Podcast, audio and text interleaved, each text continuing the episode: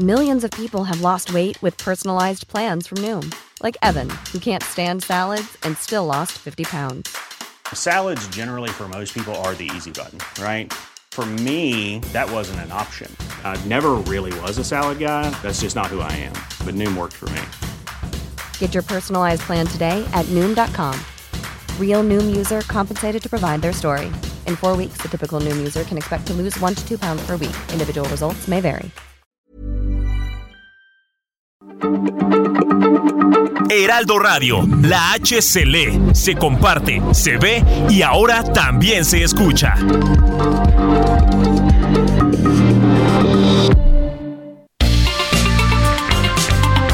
Heraldo Media Group presenta la información y el entretenimiento que usted necesita para estar enterado también en su descanso. Alejandro Sánchez y el informativo Heraldo fin de semana. Por el Heraldo Radio, con la H que sí suena y ahora también se escucha.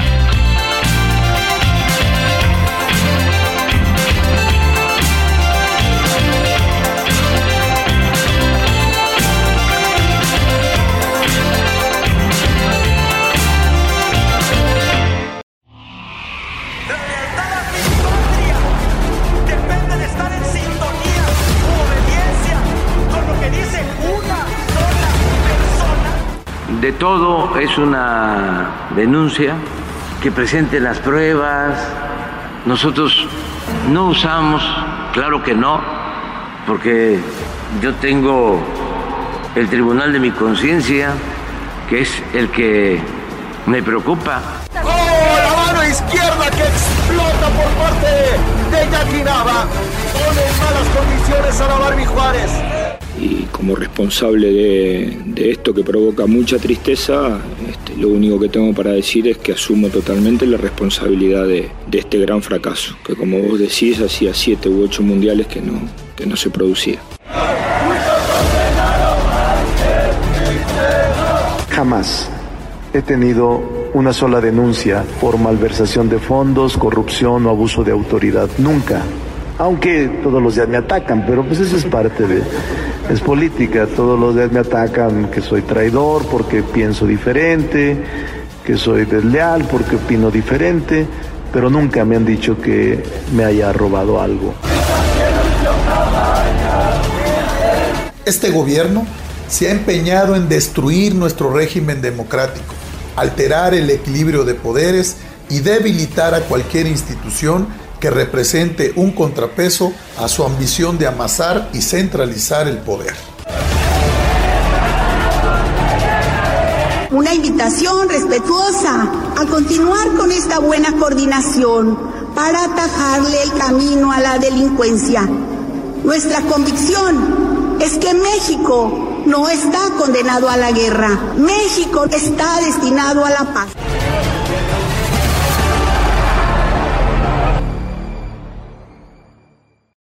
Aquí también podemos ver que ya la barra guía ya se encuentra, los aisladores y la barra guía de esta que es la vía 1 ya están colocados. En el otro lado están los aisladores listos para la colocación de la barra guía. Comentarle a nuestros radioescuchas que la modernización de la nueva línea 1 del metro comprende en una primera fase de obra el tramo de Pantitlán a Salto del Agua, que comprende dos estaciones y posteriormente en una segunda fase el tramo de Valderas Observatorio. El objetivo, ofrecer un servicio eficaz y seguros para los usuarios que se movilizan del oriente al poniente y viceversa. Alex Simoni, la información que les tengo. Muchas gracias, querido Carlos Navarro, como siempre, siguiendo como sombra a la jefa de gobierno Claudia Sheinbaum y todas las actividades que tiene. Y bueno, pues recordarle a la ciudadanía aquí del Valle de México y bueno, por ser un proyecto importante en todo el país también decirles que la línea 1 del metro es la línea más vieja de todo el sistema de transporte colectivo. Fue hace 53 años cuando se puso la primera piedra de este proyecto traído desde París, Francia, y pues aquí en la Ciudad de México, a pesar de que se decía que era una zona altamente sísmica, no podía haber un proyecto de esa pues de esa envergadura, más cuando dos o tres años anteriores había habido un terremoto en la Ciudad de México que había derrumbado el Ángel de la Independencia y otra serie de inmuebles, pues incluso hasta se satanizó la simple idea de mencionar este proyecto. Sin embargo, en la medida que fueron pasando los meses, los años, la actriz, eh, la doña, no sé si la recuerda, una diva del cine mexicano, tenía un novio francés, un esposo, Alex Berger, quien era muy amigo del presidente de Francia y gracias a esta relación de Alex Berger y de la Irma de la doña Irma Serrano que tenían con el gobierno de Francia, María Félix, María Félix, quise decir, gracias Ulises, a la doña, trajeron el proyecto a nuestro país y bueno, no se le había dado un mantenimiento en todo este tiempo a ciencia cierta, había cumplido su ciclo de vida y nos ha dado cada susto el metro, que ahora pues tiene que ser cambiado prácticamente corazón y cerebro y eso es en lo que está, por eso la importancia de que la jefa de gobierno supervise de manera directa este, este gran proyecto porque pues es una inversión muy grande la que se le está metiendo ahí. Y para como luego ocurre con las constructoras, mi querida Moni, de que a veces no entregan, no entregan en tiempo y forma, te cobran más de lo que se había hecho el plan original. Pues qué bueno que la jefa de gobierno esté allí puntual metiendo el ojo y que no todo sea anticipación de actos de campaña, sino que también hagan el trabajo que se necesita en la capital Para del los país. Millones y millones de usuarios que estamos siempre, ¿no? En el metro. Ahora, no por esto la jefa de gobierno deja de tener jiribilla en los asuntos de la política. ¿Qué ocurrió? Porque fíjate, Alex, amigos, que la jefa de gobierno, Claudia Sheinbaum, cumplirá con las medidas cautelares del INE, luego de que el órgano electoral le impuso medidas cautelares por propaganda ilegal y eventos proselitistas fuera de los tiempos legales, por lo que apelará a la resolución de este instituto. En sus redes sociales, Sheinbaum publicó el viernes 2 de diciembre del 2022 a las 15 horas, recibí a través de la Consejería Jurídica del Gobierno de la Ciudad de México una notificación de la Comisión de Quejas del Instituto Nacional Electoral que me obliga como medida cautelar a publicar un texto que no es de mi autoría y con el que no estoy de acuerdo. Claudia Sheinbaum aseguró que con esta acción el INE está demostrando su postura antidemocrática y conservadora al pedirle a la ciudadanía que deje de colocar mensajes que la apoyan, ya que eso está en contra de los derechos de la gente que desea manifestar su apoyo hacia ella, sobre todo debido a que con ello tendrá que usar recursos públicos. Por último, calificó como autoría la orden que es autoritaria más bien la orden que se le solicitó, por lo que aseguró que apelará a esta decisión a fin de que el Tribunal Electoral del Poder Judicial de la Federación resuelva a favor de ella.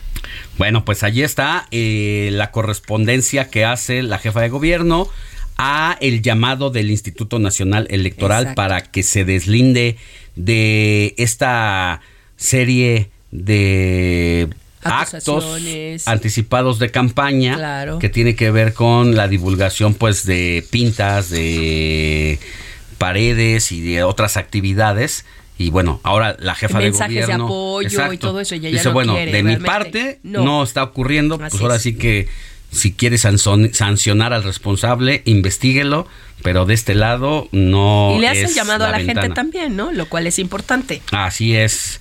Y bueno, precisamente siguiendo con los asuntos electorales, ya le decía al arranque del informativo de fin de semana que Santiago Krill participó en la FIL de Guadalajara y su participación estuvo centrada en el tema de la caliente eh, discusión que se lleva a cabo en el Poder Legislativo con la reforma electoral que será retomada y discutida en la semana que viene. El presidente de la mesa directiva de la Cámara de Diputados declaró que la decisión que tome el PRI ante la discusión por la reforma electoral va a poner en juego la alianza Va por México e incluso la vida del mismo tricolor. Estas declaraciones fueron hechas durante la celebración del foro sobre la reforma electoral en la FIL de Guadalajara, en donde habló acerca de lo que está en juego en la discusión del próximo martes en la Cámara de Diputados. En primer lugar, contó acerca del origen del IFE, antecesor del INE, así como las peripecias que pasaron sus primeros integrantes, entre ellos el mismo Santiago Krill, para la apertura y autonomía del árbitro electoral, pero también se habló de la perspectiva que el legislador panista tenía sobre si Alejandro Alito Moreno Cárdenas mantendría su palabra de no votar a favor de la iniciativa del presidente López Obrador debido a las presiones por el desafuero del dirigente priista. Esto ocurre luego de que Morena en la Cámara de Diputados frenó la discusión porque simple y sencillamente no le daban las dos terceras partes de los votos que se requieren para hacer reformas electorales. Uno de los proyectos de ese gran proyecto que se discute y que ha puesto los pelos de punta de la oposición es darle todo el padrón electoral y todo el manejo del proceso a la Secretaría de Gobernación, así como en los tiempos de Salinas de Gortari, de López Portillo. Eso es lo que busca Morena actualmente y la oposición dice, a ver, momentos tranquilos, pues si venimos con una lucha de más de 40 años para quitarle la organización a la Secretaría de Gobernación, ahí está Bartlett cayéndosele el sistema, haciendo que no le cuadran los números al ingeniero Cuauhtémoc Cárdenas y llega Carlos Salinas de Gortari a la presidencia de la República con la sospecha y el secreto a voces de que pudo solamente llegar a Los Pinos gracias a un fraude electoral porque era la Secretaría de Gobernación quien manejaba todos los asuntos de los procesos electorales.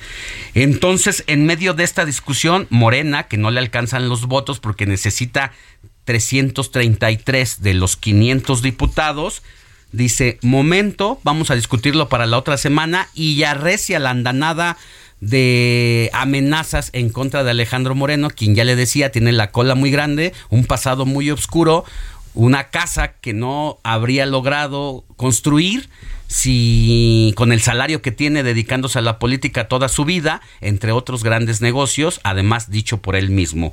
Entonces ahora la manita de puerco se la está haciendo Morena a Alejandro Moreno para que si no vota a favor de la reforma electoral, le van a dejar ir todo el peso de la justicia, empezando por el desafuero en la Cámara de Diputados, para que siga la Fiscalía de Campeche después en este asunto. Así la situación y por eso sale, sale Santiago Krill para decir, a ver, momento, aquí Alejandro Moreno si tú no votas a favor de frenar la reforma electoral del presidente de la República, hay dos cosas. La primera, que la coalición, el futuro de la coalición va por México, no tiene prosperidad y además está en riesgo tu partido. Así que la decisión de un solo hombre, que es Alejandro Moreno, con un pasado muy oscuro, pues pende la reforma electoral y con ello la democracia de nuestro país.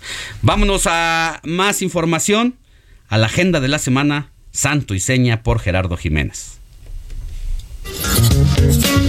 Esta es la agenda de la semana para que esté bien informado. El lunes 5 de diciembre, el presidente Andrés Manuel López Obrador presentará una evaluación del plan inflacionario de alimentos. Ese mismo día, López Obrador dará su conferencia matutina desde Campeche. También es la fecha límite para que la Secretaría de la Defensa Nacional tome el control de todas las aduanas del país. Esa fecha también Movimiento Ciudadano celebrará su Convención Nacional Democrática Extraordinaria.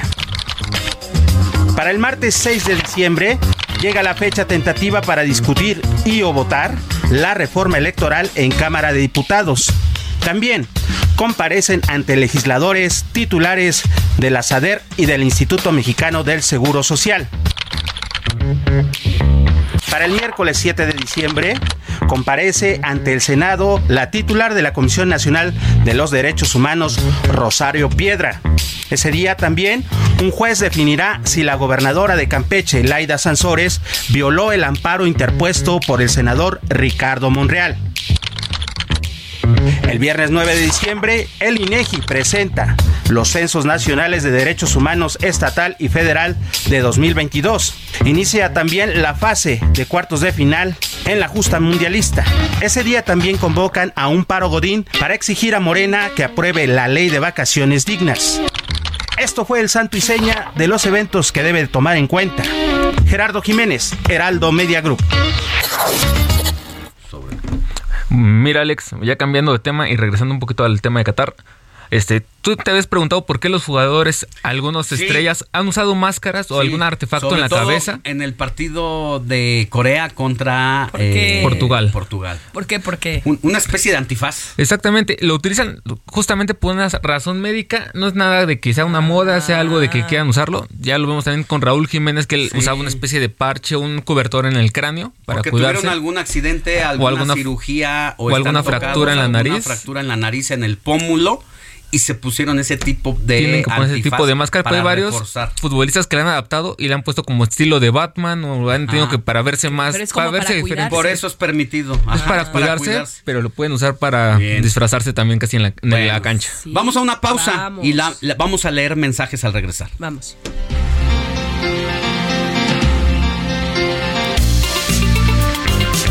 La noticia no descansa. Usted necesita estar bien informado también el fin de semana. Esto es Informativo El Heraldo Fin de Semana. Regresamos.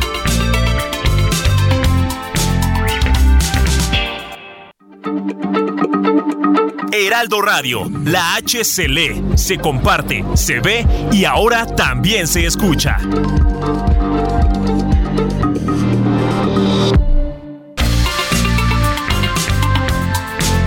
Siga en sintonía con la noticia. Alejandro Sánchez y el informativo Heraldo Fin de Semana. Continuamos.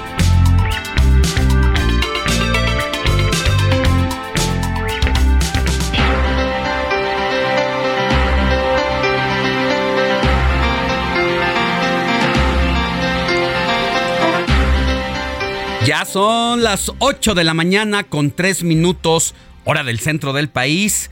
Gracias por sintonizarnos. Desde las 7 de la mañana estamos juntos y si acaba de encenderle a el radio, estamos transmitiendo en vivo desde Insurgente Sur 1271 para todo el país, aquí en la Ciudad de México y todo el valle por el 98.5 de FM, pero también nos escuchan en Monterrey por el 99.7 de FM, nuestra bella Guadalajara por el 100.3 de FM, La Laguna por el 104.3, Tampico, Tamaulipas por el 92.5 de FM, Oaxaca por el 97.7, Salina Cruz también allá en la bella Oaxaca por el 106.5 de FM, lo mismo en Tehuantepec por el 98.1 de FM, nos escuchan también en Tuxtla Gutiérrez por el 88.3 de FM, en Chilpancingo Guerrero por el 94.7 de FM, en Tijuana, Baja California, por el 1700 de AM y también del otro lado de la frontera, en McAllen por el 91.7 de FM, Bronzeville por el 93.5 de FM y ya a través de toda la cadena Now, Now Media Radio en Chicago por el 102.9 FM, San Antonio por el 1520 de AM y en todas las plataformas digitales de Now Media Radio. Yo soy Alejandro Sánchez, gracias por estar con nosotros. Recuerde, la noticia no descansa y aquí, junto con un grupo de colaboradores, le estamos informando. En la asistencia de producción está Diego Iván González, en los controles técnicos. Ulises Villalpando en la ingeniería de audio de el informativo de fin de semana, Arturo Quirós, Roberto Martínez y Moni Reyes aquí conmigo en cabina. Aquí estamos. Ya tenemos mensajito, mi querida Moni, no los calentemos. No los calentemos como las tortillas. ¿Cuál es el número, mi querido a- a Robert? El número de WhatsApp es el 55 91 63 51 19. Ahí se lo repito, es el 55 91 63 51 19. Apréndanselo de memoria, apúntanlo en su celular, en su libreta, para que cada fin de semana se estén contactando con nosotros. Tenemos mensajes, nos escribe Vicky de Monterrey, dice, muy buenos días Alex, Moni, Robert, todos sus colaboradores, que sigan los éxitos en su programa, los amo. Gracias, muchas gracias Vicky, allá en Monterrey, un abrazo. También tenemos un mensaje de Rocío Morán. Buenos días, Alex. Te felicito por tu programa y a todo el equipo. Soy Rocío Morán y siempre los escucho los fines de semana. Alex, Moni, gracias Rocío. Alex, Moni y equipo, buenos días. Soy Luis Veller de San Diego. Apenas son las 4.55, una noche fría. ¿Tomaste la miel con ron? Eso es lo que me pregunta. Ya debes estar mejor. Feliz domingo, saludos. Híjole, pues es que ya no sé ni qué me va a hacer efecto, mi querido Luis. Esperemos que el ron, la miel, en fin. Pero si la tomaste, mi Sí, querida sí, sí, pero Ahí vas, ahí la llevas, ahí la llevas. Pues sí, el el tema es que también como no has dejado descansar Es que tiene la uno voz, que hablar, sí. Tienes que hablar, pues, vivimos de eso finalmente. Claro. Pues está complicado. Está complicado, pero le vamos a seguir tomando el ron con miel, vas a ver, Luis. También tenemos un mensaje de, de Laredo Smith desde McAllen, Texas. Alex, Moni, Robert, muy buenos días. Presente como cada fin de semana. Alex, te escucho por tus acertadas y valientes críticas. Muchas gracias. Hasta ¿dónde nos escribe? McAllen, Texas. Hasta McAllen, Texas. Bueno, allá estamos por el 91.7 de FM en McAllen, Texas. Gracias. Y desde San Diego, pues nos escucha, ya, ya saben también, nuestro amigo Luis Veller, ¿no? Y bueno, pues aquí me dice Lulú Moreno de Oaxaca. Para la garganta, Moni, tres cucharadas de vinagre blanco, una cucharada de bicarbonato de sodio en un vaso de agua tibia, tres veces al día. Ayuda mucho al dolor, desinfecta la garganta. Hacerlo por tres o cuatro días y me voy a aliviar muy pronto. Ay, pues ahorita también llego a casa y voy a hacerlo. Al fin tengo todos los ingredientes. Muchas gracias, Lulú. Abrazo hasta Oaxaca. Un abrazo hasta Oaxaca. Más adelante vamos a hacer eh, un enlace con Pastor Matías como cada fin de semana para que nos dé todos los temas que se están discutiendo que son agenda y que serán agenda en el transcurso de la semana. Un panorama siempre completo de nuestro querido conductor Pastor Matías, a quien puede escuchar allá todos los días de lunes a viernes en dos horarios, de 6 a 7 de la mañana y de 3 a 4 de la tarde. Y recuerden que también nos pueden escribir a través de, nuestra cuenta de Twitter, que es el arroba fin de semana HMX. Ahí se lo repito, arroba fin de semana HMX. O si lo prefiere también, puede hacerlo a nuestras cuentas personales, Moni Reyes, tu Twitter. Mi Twitter es arroba guion bajo Monique Reyes. Y por cierto, Robert, me preguntaban que si ya tienen que cambiar su tarjeta las personas de la tercera edad del bienestar. A la tarjeta del, del bienestar si la tienen en un banco privado. Este, ahorita checamos ese datito, ahorita lo ratito les buscamos. contestamos. Ok. Este, mi cuenta es arroba beto mh bajo. Yo soy Alejandro Sánchez, escríbame, yo mismo le contesto, le contesto con contexto y con todo. con Arroba. Alex Sánchez MX. Y bueno, mire, antes de ir a la entrevista que tenemos programada con el senador Dante Delgado, quien además es el coordinador nacional de Movimiento Ciudadano, porque el día de hoy domingo y el día de mañana tienen programada una convención nacional democrática extraordinaria para darle rumbo a los trabajos y a los criterios, así como a la agenda del partido Movimiento Ciudadano de cara a las elecciones de 2023 y 2024. Se va a llevar a cabo el evento en los salones Olmeca del World Trade Center y estaremos charlando con el senador. Mientras tanto, recordar que Hace unas semanas, con unanimidad de 89 votos, el Pleno del Senado de la República amplió de 6 a 12 días el periodo de vacaciones pagadas mínimas del que pueden gozar los trabajadores mexicanos que cumplan más de un año de antigüedad en su empleo, mismas que luego irán aumentando progresivamente año con año.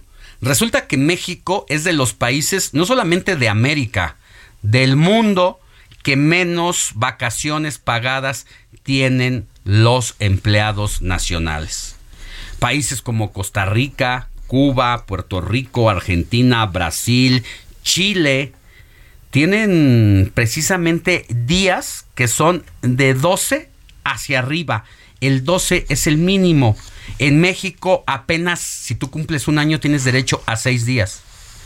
Y esta situación tan irregular, tan adversa, a pesar de tantos movimientos en la historia nacional que han pugnado por los derechos humanos, sí, pero también los derechos laborales, pues todavía estamos en un desfase eh, importante y es por eso que en el Senado de la República se empujó un proyecto de este calado impulsado precisamente por la senadora Patricia Mercado de Movimiento Ciudadano.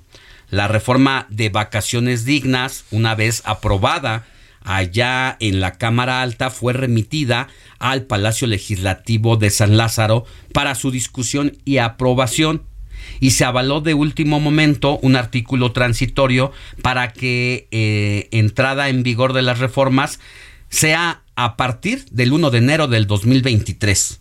O sea, ya a la vuelta de la esquina.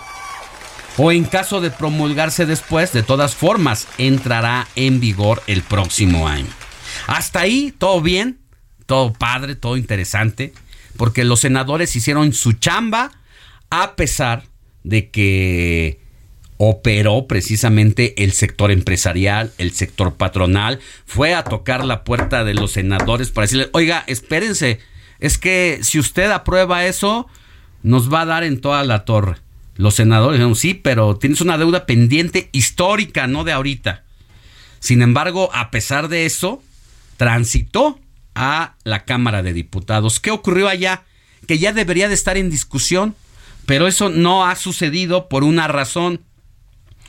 Porque en la marcha del 27 de noviembre se les vio muy contentos y felices a los representantes del Consejo Coordinador Empresarial, a los representantes de los hombres de negocios de la pues del sector patronal, quienes son los que hacen la contratación de millones de empleados mexicanos.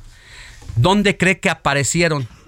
Pues aparecieron con el presidente de la República en la plancha del Zócalo, algo que no había ocurrido porque si bien hay una declaración de guerra desde el inicio de este gobierno por parte del Poder Ejecutivo, ocurre en contra de los empresarios de este país. La advertencia fue muy clara de López Obrador separar el poder político del poder económico y empresarial y eso es lo que finalmente sucedió. ¿Se separó el poder político del, poder empresarial o se está haciendo el intento? Luego entonces aparecieron muy sonrientes y saludadores en el Zócalo Capitalino, en la explanada del Zócalo el domingo 27 de noviembre. ¿Y qué ocurrió después? Pues parece que con este discurso de amor con amor se paga, la, el partido, la coordinación de Morena en la Cámara de Diputados, pues les dio un regalito a los sectores empresariales al congelar la iniciativa para que usted pueda tener más vacaciones cada año.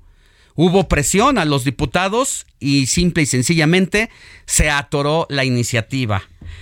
Y quien ha levantado la voz es el coordinador de Movimiento Ciudadano en la Cámara de Diputados, Jorge Álvarez Maínez, reclamándole a la Junta de Coordinación Política, que es donde se toman todos los grandes acuerdos que van a ser sometidos a discusión o a tratarse, tanto en, pues sobre todo en el Pleno de la Cámara de Diputados, y lo que Jorge Álvarez Maínez pide. A ver, si se detuvo la reforma electoral, pues yo creo que es momento de ver por los trabajadores y no hay razón de ser para que la iniciativa de reforma a la ley laboral y sobre todo garantizar las vacaciones a 12 días pagadas como mínimo para los empleados mexicanos, es momento de que se discuta.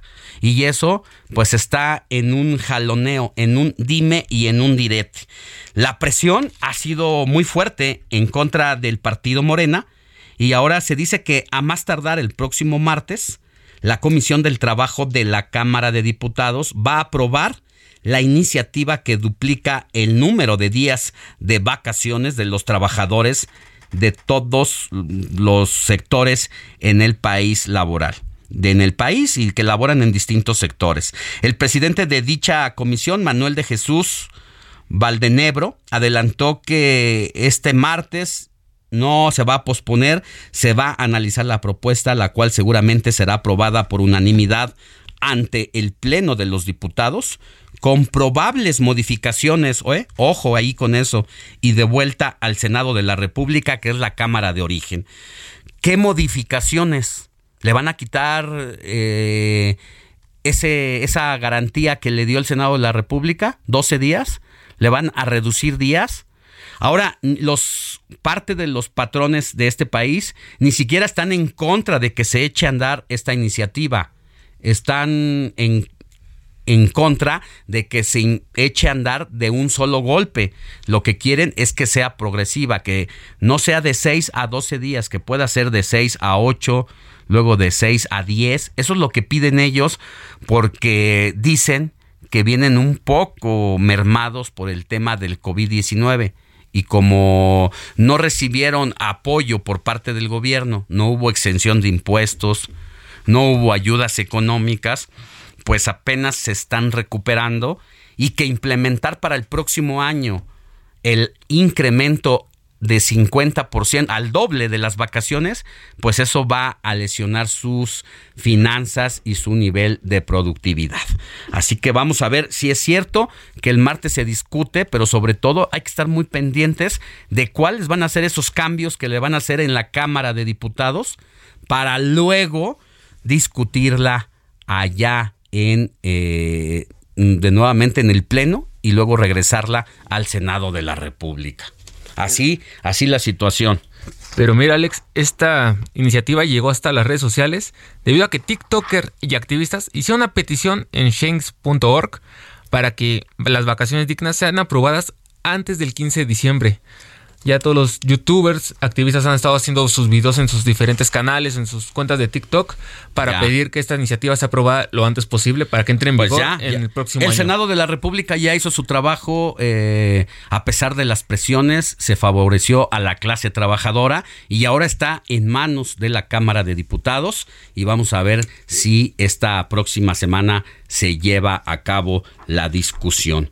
Y en otros, en otros asuntos, ya le adelantaba que la dirigencia nacional de Movimiento Ciudadano ha extendido una convocatoria para la Convención Nacional Democrática Extraordinaria. Esto pues es para darle ruta a los trabajos políticos del partido de cara a las elecciones del 2023, de cara a las elecciones de 2024. Estos trabajos se van a llevar hoy domingo pero el trabajo fuerte y donde se van a someter a discusión todos estos asuntos, asuntos de la agenda va a ser el día de mañana, lunes, de, lunes 5 de diciembre, de 11 a 13 horas en el World Trade Center.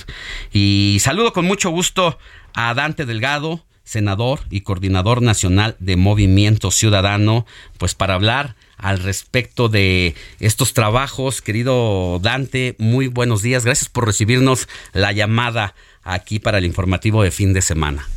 Gracias, estimado Salvador. Me da mucho gusto estar con un periodista tan prestigiado y además, eh, efectivamente, eh, ratificar lo que se ha informado.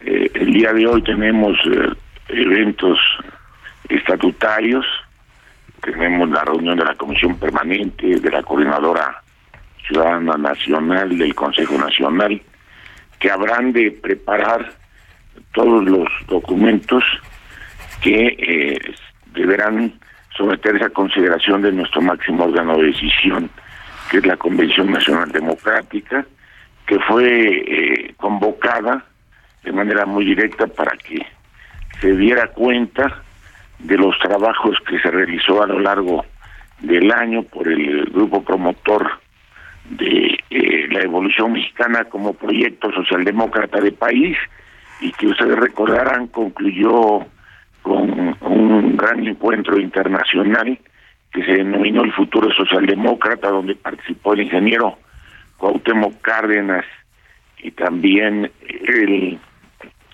senador Insulza de Chile que fue secretario general de la OEA y eh, y adicionalmente a ello vamos a realizar un ejercicio de renovación de la declaración de principios, programa de acción, carta de identidad y definir la línea estratégica eh, en los ejercicios eh, políticos rumbo al proceso electoral del 2024, estimado Salvador.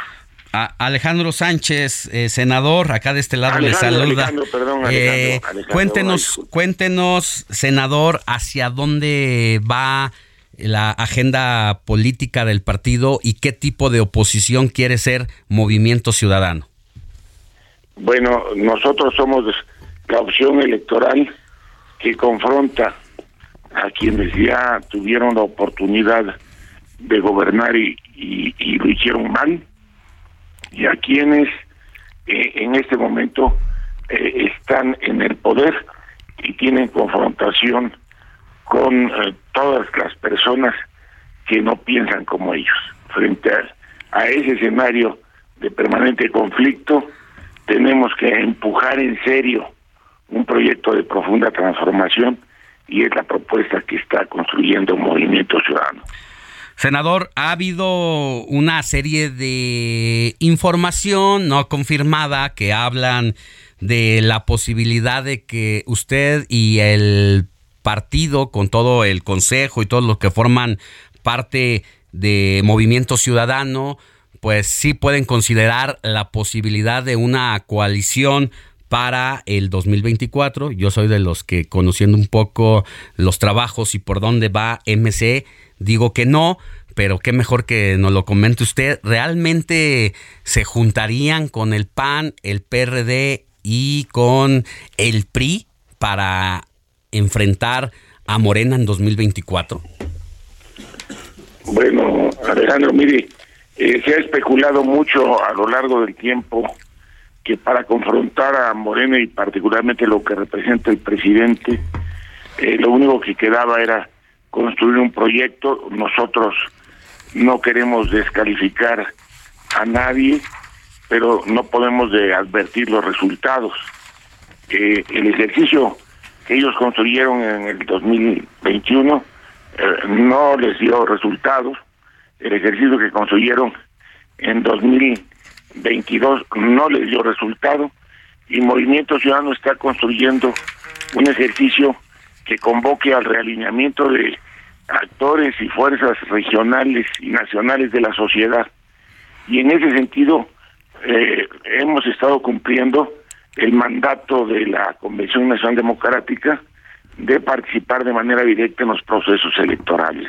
Sí, la, la coalición sería entonces con la sociedad civil en ese en esa dirección es como hemos venido avanzando y sí creo que hoy más que nunca frente al fracaso del pasado y a la falta de acción de conciliación del presente y de resultados que dejan mucho que desear en materia de seguridad, de salud, de administración, nosotros necesitamos darle una oportunidad de eh, un conducto con, eh, eh, con posibilidades de éxito electoral, rescatando sobre todo los puntos de vista, los planteamientos de mujeres y hombres senador. que participan en todos los sectores y en todas las regiones tenemos que ir a una México. tenemos que ir a una pausa. Nos esperan un segundito con mucho gusto. Vamos y regresamos. A sus horas. cine con Eduardo Marín la noticia no descansa. Usted necesita estar bien informado también el fin de semana. Esto es Informativo El Heraldo Fin de Semana. Regresamos.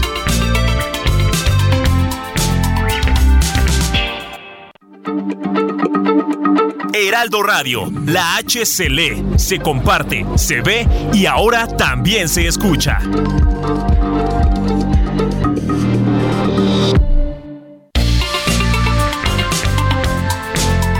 En sintonía con la noticia. Alejandro Sánchez y el informativo Heraldo fin de semana. Continuamos.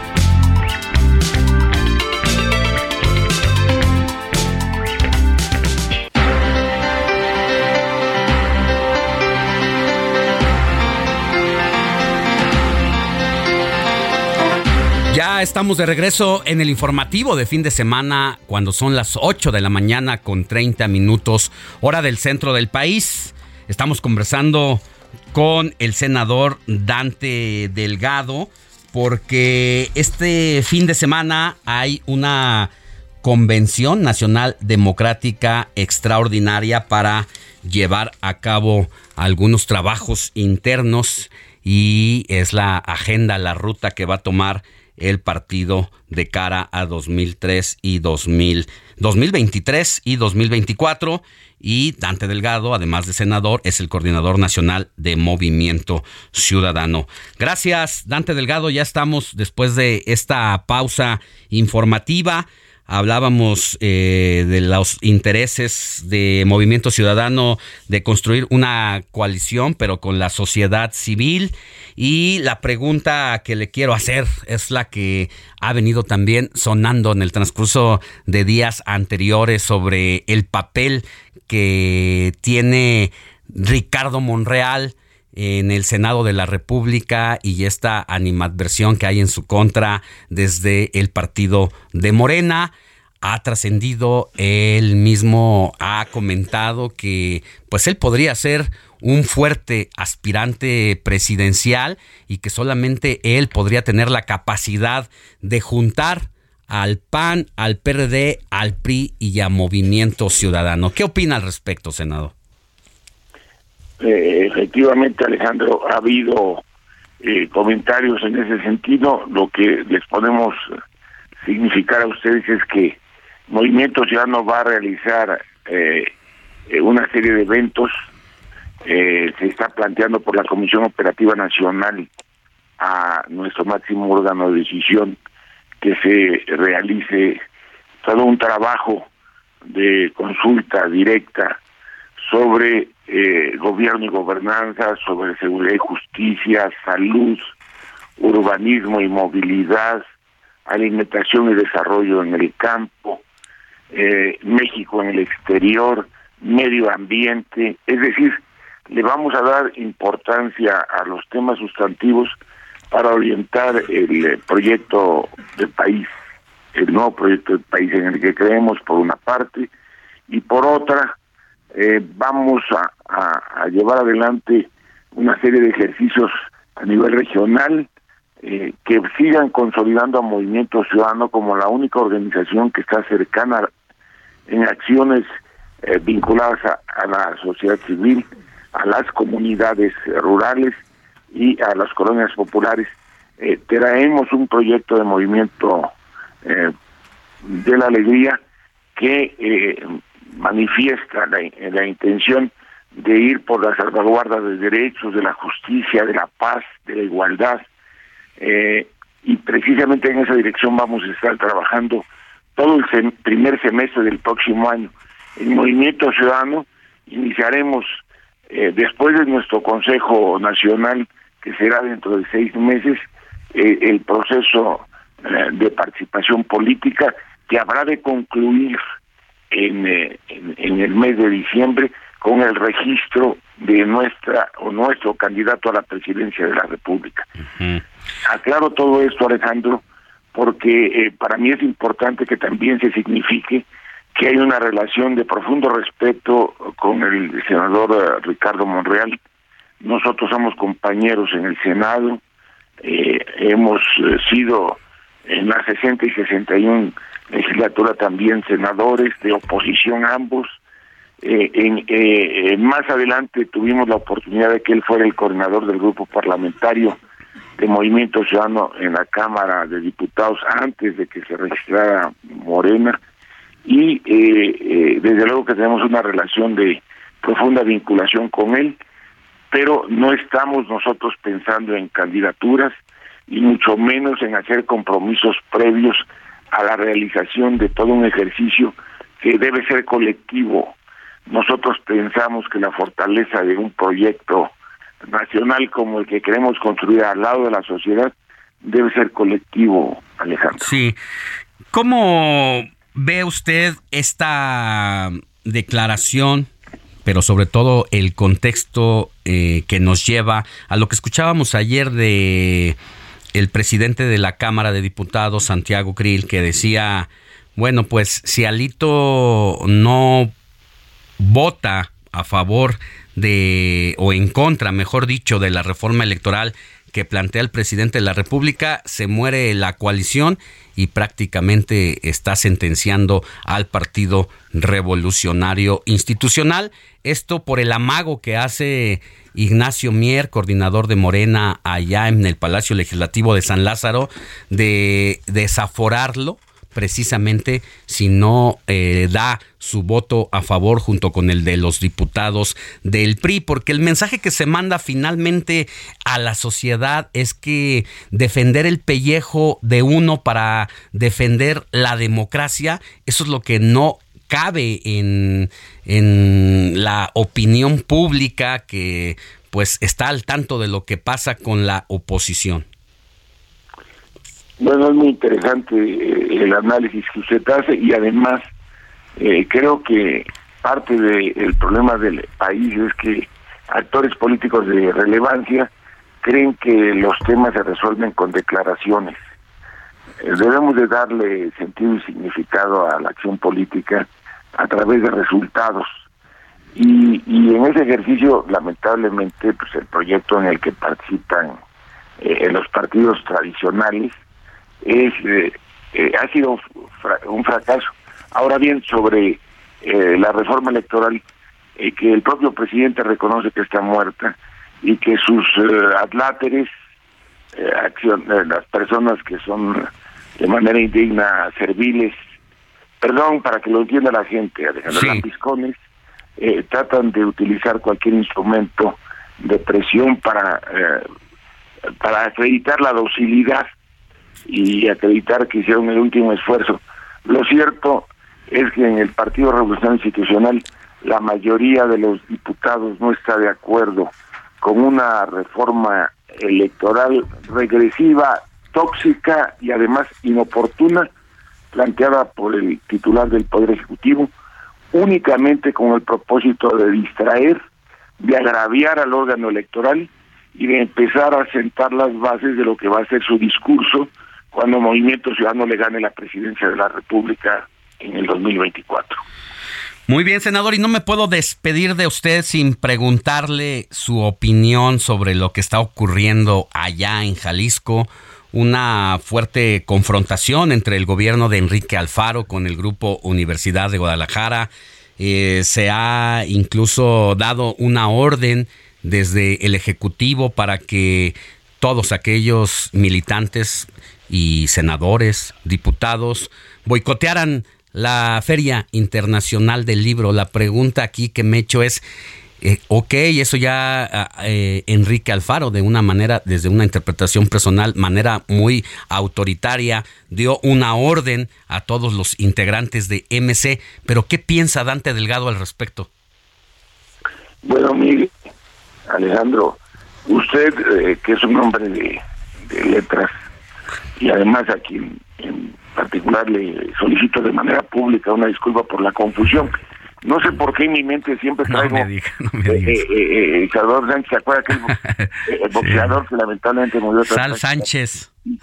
Y, y, y, no sé por qué, a veces me brinca, a lo mejor... Nos tocó, nos tocó practicarlo, no al nivel de Sal Sánchez, pero yo creo que es por eso, senador, no se preocupe. No, no, no, usted, perdón, con todo respeto, él era bueno por los puños, usted es muy bueno con el manejo de la inteligencia. Gracias. Eso es, y eso se agradece porque eh, usted es una persona preparada y muy acuciosa. Y de verdad públicamente ofrezco... No, ni me diga. Adelante, Senado. por la otra parte, en torno a su pregunta, usted que es un hombre de libros sabe que la cultura, sabe que eh, eh, eh, el prestigio que se ha dado a la Feria Internacional del Libro debe estar por encima de cualquier planteamiento en torno a, a, quiénes son los que lo dirigen.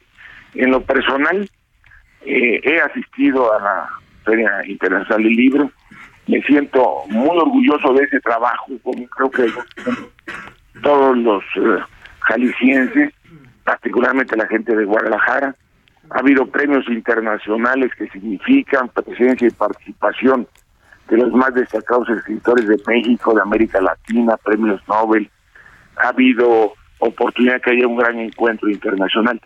Yo hago votos porque se supere por el bien de, las relaciones que se deben de tener. Una un ejercicio que lamentablemente ha hecho crisis por eh, malos entendidos, por eh, posiciones políticas que se han tenido también en torno al manejo del presupuesto. Y eh, yo les puedo decir que Enrique Alfaro es un gran gobernador, es un hombre que está transformando la realidad de, la, de la movilidad en Jalisco, es el que mejor infraestructura ha construido en todo el Estado, que ha merecido eh, eh, como alcalde y como gobernador reconocimientos internacionales por la protección del medio ambiente, que tiene el mejor proyecto de desarrollo urbano en el país, que ha ampliado la interconexión en, en, en el metro, en el metrobús, que ha generado realmente un nivel de desarrollo y también ha alentado y promovido la cultura. Por eso hago muchos votos, porque en breve se pueda superar un diferendo que efectivamente debe ser eh, superado para el bien de la cultura, de la relación institucional y sobre todo del buen nombre que tiene siempre Jalisco.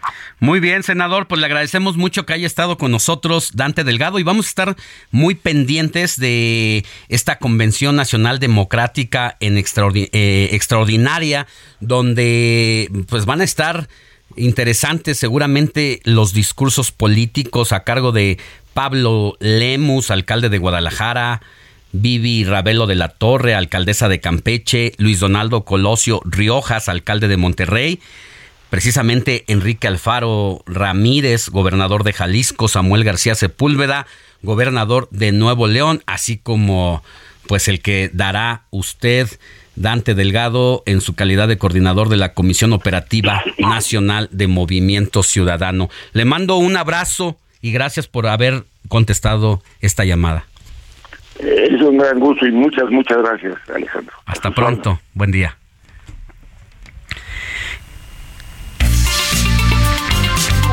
Comparte tus comentarios y denuncias en el WhatsApp del informativo fin de semana. Escríbenos o envíanos un mensaje de voz al 55 91 63 51 19. Y vámonos precisamente casi hasta Jalisco, porque allá está llevando a cabo la actividad de la Feria Internacional del Libro de Guadalajara, de lo que hablábamos un poquito con el senador Dante Delgado, después de este enfrentamiento que hay entre el gobernador de la entidad, Enrique Alfaro, y la Universidad de Guadalajara, que eh, pues dirige eh, Raúl Padilla, él es el creador de la Feria del Libro y mire, mm, pueden decirse muchas cosas de quienes forman parte el grupo Universidad, pero una cosa sí es real, que la UDG, pues el tema de la cultura la ha desarrollado y la ha llevado a niveles extraordinarios. No por algo es considerado este evento como el segundo más importante de su tipo a nivel mundial. Tan solo después de Frankfurt en Alemania y como habla hispana, uno de los eventos, el evento más importante, la FIL que está en su 32 edición, si no me equivoco, mi querida Adriana Luna, compañera reportera allá en la entidad y hoy es el último domingo de actividades de la FIL. ¿Cómo estás, mi querida Adri? Gracias, mi Alex. Qué gusto escucharte ya mejor de tu voz. Ahí la llevamos, ahí la llevamos. La que anda un poquito malita ahorita es mi querida Moni. Hay que cuidarse mucho porque hay una enfermedad de las vías respiratorias que nos está dando duro. Sí, de hecho aquí en la FIL también, si algunas de las personas vienen, ya han salido casos positivos de COVID. Entonces es mejor el no confiarse, traer su cubrebocas ahorita me lo quité yo para el, el, reporte, mi Alex, porque estoy aquí precisamente en los pasillos de la FIL checando cuáles son los libros más vendidos. Aquí en eh, Penguin Random House está El Rey del Cash. Está, fíjate que hemos visto en este recorrido que los más vendidos son los emocionales, los de ayuda, los de autoayuda. Vamos a escuchar a una persona que nos comenta, él está en el sótano y nos comenta cuáles son los libros más vendidos ahí en su editorial. Dame, Danos, danos, danos un segundito. Tenemos aquí eh, un tema técnico que ya estamos resolviendo. pero, pero bien dices, ¿eh? Los temas de autoayuda emocionales, donde la gente quiere, está en busca de la superación, de lograr sus metas. Sí, la gente sí le gusta leer ese tipo de asuntos. Sí, de hecho aquí está cuando echarle ganas no es suficiente, está en primer lugar. ¿De quién es? ¿De quién es? en Penguin Random House. Ajá, el autor. como un animal de Nicolás Reyes, el tercero más vendido. Está La Nueva Soledad de América Latina, es en el sexto lugar, pero también siguen, eh, por ejemplo, los tradicionales, que es eh, la saga de Harry Potter. Han venido muchos chavos aquí a la FIL y están retomando, porque Harry Potter ya había perdido ese liderazgo y ahora mira, lo retoma en la primera FIL, eh, ahora sí que totalmente presencial, ¿no? Sí.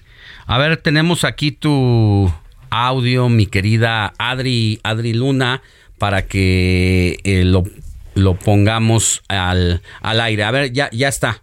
Ahora sí. Ya, ahí está listo. Más vendidos sobre liderazgo, autoayuda, los 48 leyes del poder, los cuatro acuerdos, la biografía de Kobe Bryant, Joy Dispensa, el doctor Joy Dispensa, el placebo eres tú, deja de ser tú y sobrenatural las novedades, los premios Planeta, lejos de Luciana. Reacción de la pandemia. Sí, por supuesto. Libros sobre salud, diabetes sin problema. Hey there, it's Michelle Norris. I'm host of a podcast called Your Mama's Kitchen. When I travel, I'm usually looking for a way to find a taste of home when I'm not at home. And one of the things I love to do when I am at home is entertain. And Airbnb allows me to do that. When I was in California recently, I rented a house that had a great kitchen. And when we were sitting around the table, we we're all thinking, we're in someone else's house. Someone could be in all of our homes as well. If you have a home, but you're not always at home, you have an Airbnb. Your home might be worth more than you think. Find out how much at airbnb.com/slash host. Más, un curso de milagros, algo de literatura espiritual. Ahí tienes, Alex. Eh, vemos obviamente lo, lo, emocional, lo de salud. Y mira, estoy aquí en sexto piso, caminé por acá y me encontré a Gerardo. Hola Gerardo, ¿cómo estás? Estamos en vivo para Heraldo Radio. Platícame, ¿cuáles son tus libros más vendidos en esta edición? Genaro, este, bueno, de Editorial Sexto Piso, nuestros libros más vendidos han sido por mucho Dalia de la Cerda, autora de Aguascalientes, con el libro Perras de Reserva de cuento, muy, muy bueno. Eh, sigue Pop Bueno, Pop Malo del, eh, del autor británico Jarvis Cocker, que era el vocalista de Pulp. Eh, pero en la garganta ya la tengo. Sí, ¿verdad? Que fíjate, Alex, ayer hubo 96 casos positivos de COVID en Jalisco, entonces hay que cuidarse ¿eh? porque se dispararon en prácticamente dos días. ¿Algo más que quieras agregar? Sí, claro. Nada más para cerrar así un, top 5 de mis top 5 más vendidos. Sigue el libro de Radiohead, El miedo acecha el territorio, que son las letras del disco Kid Amnesia. Eh, Brenda Navarro, autora mexicana con ceniza en la boca. Y un libro que no es de sexto piso, pero es de los libros que distribuimos del editorial Candaya, es el de Mónica Ojeda, autora ecuatoriana, de nombre Mandíbula, ¿no? Un libro de terror, eh, pero fabuloso. Excelente, mil gracias, que terminen con éxito. Mi Alex, te comento que ya prácticamente alrededor de las 11 de la mañana, el presidente patronato de la FIL, Raúl Padilla, acompañado del rector, del invitado de honor, que es allá, y el próximo invitado para el 2023 eh, es eh, la Unión Europea. Ellos van a estar dando ahora sí que la numeralia y después allá le pasará la estafeta a la Unión Europea. A ver, eh, quiero destacar algo de los libros más vendidos que nos relataste. Hay clásicos como los cuatro acuerdos que pues, no son novedades, pero se siguen manteniendo y es como para sanar las heridas emocionales o cómo lograr eh, pues los objetivos emocionales, el equilibrio. Eso por un lado es interesante que un clásico se siga manteniendo como en los primeros lugares de venta. De las novedades, hay uno en particular que me llama demasiado la atención. Vivir libre de diabetes. Si es un libro muy demandado, nos está reflejando el tipo de sociedad enferma eh, en el que estamos recurriendo por muchas razones. La diabetes, eh, enfermedad número uno México en el mundo, primer lugar de obesos infantiles, primer lugar de obesos adultos, primeros consumidores de carbohidratos, primeros consumidores de refrescos y gaseosas. Así que es una situación que alarma porque quiere decir que entre las familias hay personas con esta problemática y que nos está llevando a incluso entrarle a la literatura para saber cómo paliar esta situación, pero no hay mejor prevención o remedio que dejar de tomar refrescos, que dejar de, de tomar jugos y néctares que no ayudan en nada y dejar de entrarle a los postres y a los alimentos altos en carbohidratos. Una situación muy preocupante, Adriana. Sí, deberíamos de ser en lugar de los principales consumidores de gaseosas, los principales consumidores de libro. Y te comento que la CANIEM eh, mencionó que ya pasamos de leer un libro diario a 3.5. Sin embargo, ¿sabes qué? Lo que se incrementó demasiado, la piratería digital de los libros prácticamente el 50% de los libros que están leyendo los chavos son piratas. Pues ahí está un dato también revelador que nos das y ojalá que fuera menos TikTok y más libros, mi querida mi querida Adri, te mando un abrazo hasta la perla tapatía y por favor échate un tejuinito al rato a mi salud. A mínimo para recuperarme de la pil que ya sabes que nos agota, pero nos encanta. Muchas gracias, un abrazo. Buen fin de semana. Buen fin de semana. Mi querida Moni Reyes, tenemos mensajitos. Tenemos mensajes, gracias Adri Luna. De verdad, yo sabes cuál me leo y me releo, mi querido Alex. Los cuatro acuerdos. No sabes qué, qué guía de vida. Bueno, en lo que a mí respecta, ¿no? Mira, mira, por algo, por algo, uno de los temas y de los libros más vendidos ya como clásicos. Como clásicos. Y un curso de milagros. Y bestseller. También es algo que me ha encantado desde hace mil años. Y bueno, pues, ¿qué te digo? De los libros a mí me fascinan muchos. Y entre esos aquí tenemos los libros de autoayuda, ¿no? Bueno, pues tenemos mensajes en el 5591 635119. Marquen, escríbanos, manden mensajito de voz. Si tienen una voz linda, bueno, qué mejor escucharla, ¿no? No como la mía en este momento. A ver, mi querido Robert, ¿qué pues, tenemos? Mira, Moni, contestando tu pregunta sobre el tema del cambio de tarjeta, este, nada más para confirmar que sí, el gobierno de la Ciudad de México y la Secretaría de Bienestar informaron que los derechohabientes de la capital de la pensión de adultos mayores tendrán que hacer un cambio de tarjeta del banco en el que la tienen ahorita para tenerla ahora en el Banco Bienestar. Los requisitos para tramitarla, este cambio es la identificación oficial vigente, acta de nacimiento legible, el CURP, comprobante de domicilio y un teléfono de contacto.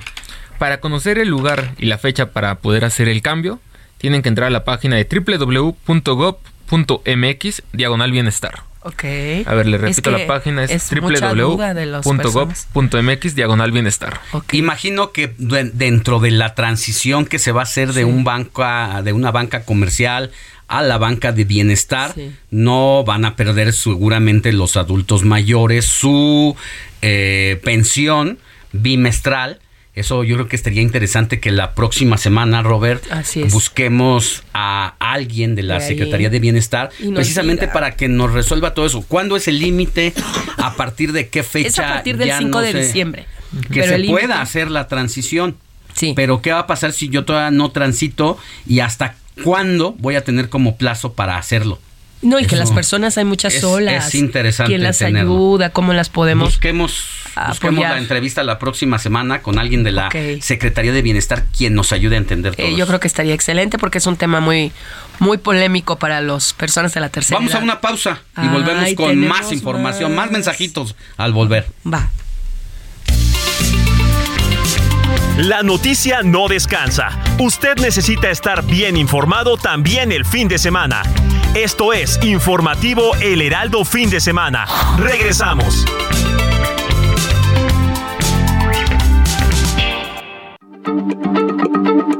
Heraldo Radio, la H se lee, se comparte, se ve y ahora también se escucha.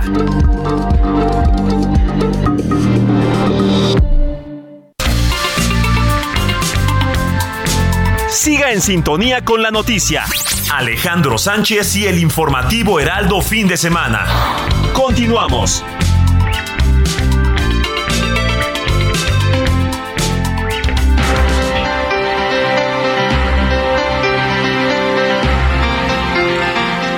Vámonos hasta Oaxaca con mi querido pastor Matías Arrazola, titular del noticiero Heraldo Oaxaca, para abordar temas de la agenda del Estado, a quien usted puede escuchar todos los días, de lunes a viernes, de 6 a 7 de la mañana y de 3 a 4 de la tarde. Pastor, ¿cómo estás? ¿Qué tal Alejandro? Muy buenos días. Saludos a todo el auditorio de fin de semana. Les saludamos con todo gusto, con noticias pues, importantes que se dieron durante la semana y que todo redunda en la eh, pues el nuevo gobierno que ya entró, entró en función en Oaxaca con el gobierno de Morena, encabezado por el ingeniero, en donde bueno pues se reunió una buena cantidad de militantes allá en el auditorio de la Guetza, después de haber pasado por la legislatura, después llegó hasta el Palacio de Gobierno, y bueno, pues eh, no así, pues los maestros que el objetivo de marchar en buena cantidad, llegar hasta el zócalo de la ciudad, y bueno, pues eh, la situación pues, no fue tan tersa, pero eh, llama la atención la buena convocatoria que estuvo ahí encabezados por la jefa de gobierno de Sheinbaum, que estuvo de visita junto con gobernadores, gobernadores eh, de Morena, con senadores de la República, una Mi querido pastor, estamos, estamos teniendo como problemas con tu señal, va y viene, y necesitamos eh, a ver si te mueves un poquito para ver, que sí. podamos tener un audio y una llamada fidedigna para la audiencia. A ver si estamos ahí. A ver, ah, vamos, vamos a intentarlo. Eh, nos decías que eh, la, la jefa de gobierno mostró su músculo por allá en la toma de la nueva gubernatura.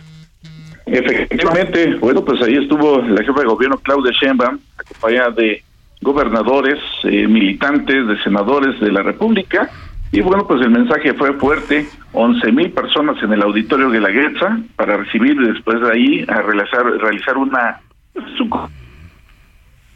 No. No, tenemos, te- seguimos teniendo problemas con la comunicación con Pastor Matías, a quien pues, le dio cobertura a la toma de protesta del gobernador Salomón Jara en días pasados. Y una de las cosas que desafortunadamente manchó el evento, no por lo político, sino porque pues salieron los moños negros, es que hubo un saldo de tres personas fallecidas y al menos 36 heridos. Dejó el accidente de un autobús que cayó en un barranco a la altura del kilómetro 165 del poblado de San Miguel del Río en la Sierra Juárez de Oaxaca. Esto lo confirmaron autoridades y de acuerdo con los reportes las personas eran simpatizantes de Morena y habían acudido a la toma de protesta del gobernador Salomón Jara Cruz en la capital de Oaxaca el jueves pasado. A ver, pastor. Sí, y fue y fue un hecho lamentable, Alejandro, fue un hecho lamentable este accidente que sí empañó lo que fue pues el evento, ya que muchos de ellos estuvieron participando allá en el auditorio de la Guetza, donde pues eh, tres personas fallecieron, 35 personas y bueno, pues una situación lamentable la que se presentó y que además el mismo gobernador pidió que se les diera la atención a las eh, personas que resultaron lesionadas. Ahí lo interesante justo va a ser, ¿qué va a pasar con los huérfanos, con las viudas, con las personas que perdieron a su familiar?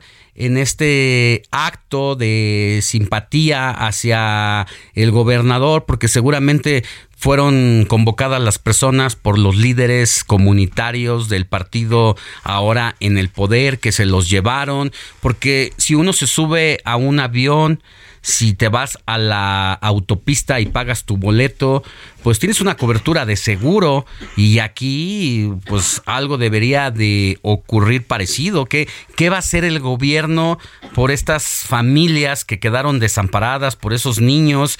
Eh, ¿Van a poder estudiar? ¿No van a poder estudiar?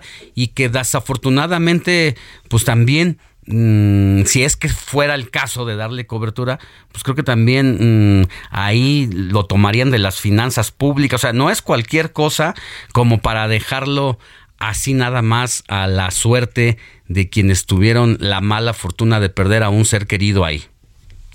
Sin duda alguna, Alejandro, y bueno, por lo menos la instrucción del gobernador es esa, de darle seguimiento y eso tendremos que hacer nosotros también para preguntar efectivamente por esas tres personas que fallecieron durante este accidente que se generó ahí en eh, Clan de Juárez.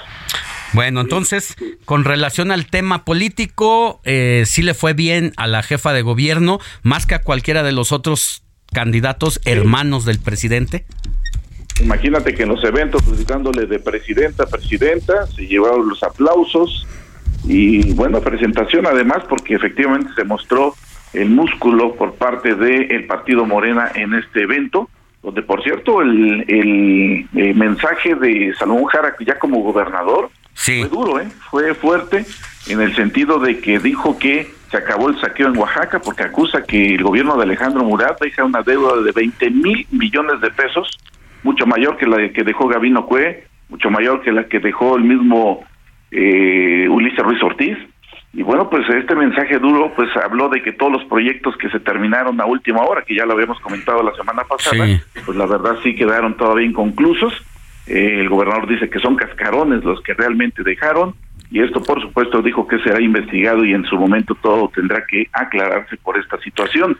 Lo que llamó la atención nada más Alejandro rápidamente es que después de 12 años de que los triquis estaban posicionados de los portales del Palacio de Gobierno, la primera instrucción del gobierno ya de Salomón Jara fue de quitarlos, porque además las medidas cautelares que ellos acusaban ya se habían vencido, e incluso en este operativo encontraron droga, encontraron pues eh, de tantas cosas, y bueno, recuperaron el Zócalo, que hoy por cierto, ayer se estuvo lleno con música y demás, y a pesar de que el grupo Triqui todavía sigue insistiendo en querer posicionarse y tomar control, de esta sala, de este lugar donde incluso vendían ya puestos y donde pues a estas eh, mujeres pues toda agresivas sí enfrentaron a algunos inspectores municipales y enfrentaron a algunos policías, pero ya por lo pronto después de 12 años quitaron a estas mujeres triquias.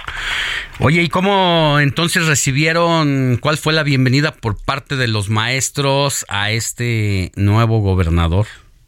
Pues se esperaba de todos modos un tanto cuanto respiro porque ahora como fue el cambio de la misma dirigencia, eh, que encabeza Areli eh, López Martínez, bueno, pues se anunciaron este recorrido que sí lo hicieron al momento en que se llevaban los eventos, fue desde Viguera hasta el Zócalo de la ciudad.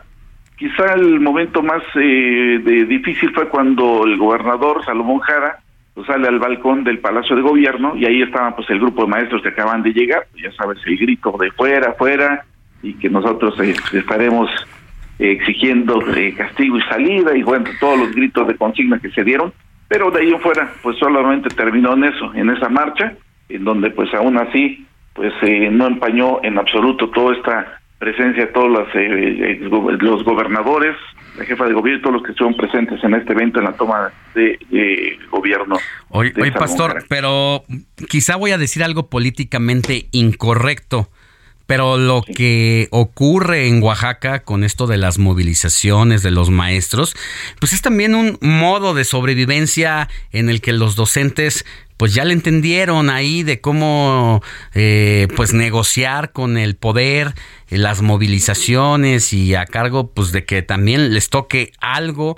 Así que muerto el rey eh, Murat pues viene el nuevo rey Salomón y ahora pues toca negociar con él Efectivamente, y no solamente son los maestros, son las organizaciones quienes también ya mostraron también algo de eh, pues flexibilidad, ya que muchos de ellos también se retiraron del Zócalo eh, horas antes de que se iniciara la toma de gobierno, y los maestros efectivamente lo que dicen es quisieran tener o tomar el control nuevamente como lo hicieron en antaño, y por lo tanto pues ahora ya eh, a través de su nueva dirigente dijeron que van a ser constantes y movilizantes, y las movilizaciones serán constantes en Oaxaca, y por lo tanto ya también el mensaje del gobierno del estado fue pues de mesura de puertas abiertas y diálogo constante y esto pues podría conllevar a lo que tú ya mencionas. Nada fácil la gobernanza allá en tu entidad por sus características geográficas, su composición pluricultural, política y además eh, el estado del país con más municipios, casi una cuarta, quinta parte de los municipios totales del país, pues asentados allá con diferentes formas de gobierno, la política y la de usos y costumbres. 570 municipios, de los cuales, bueno, pues ya sabes que son de diferentes ideologías, corrientes, de cultura diferente, y por lo tanto con ellos hay que estar lidiando y sobre todo porque muchos de ellos, sabes que esta industria del chantaje ha sido pues el pan nuestro cada día, mira que Oaxaca es rico en recursos, en, la geografía es importante, pero pues también estas organizaciones han pues obviamente obligado que también se dé el atraso dentro de todo esta este progreso que quisiera Oaxaca. Hay puntos importantes, por ejemplo, este interoceánico, estas carreteras que todavía no se inauguran, pero que están obstruidas, obstaculizadas hasta que tengan que negociar con cada uno de los municipios a donde pasa la misma carretera. Ya te imaginarás cómo es el problema.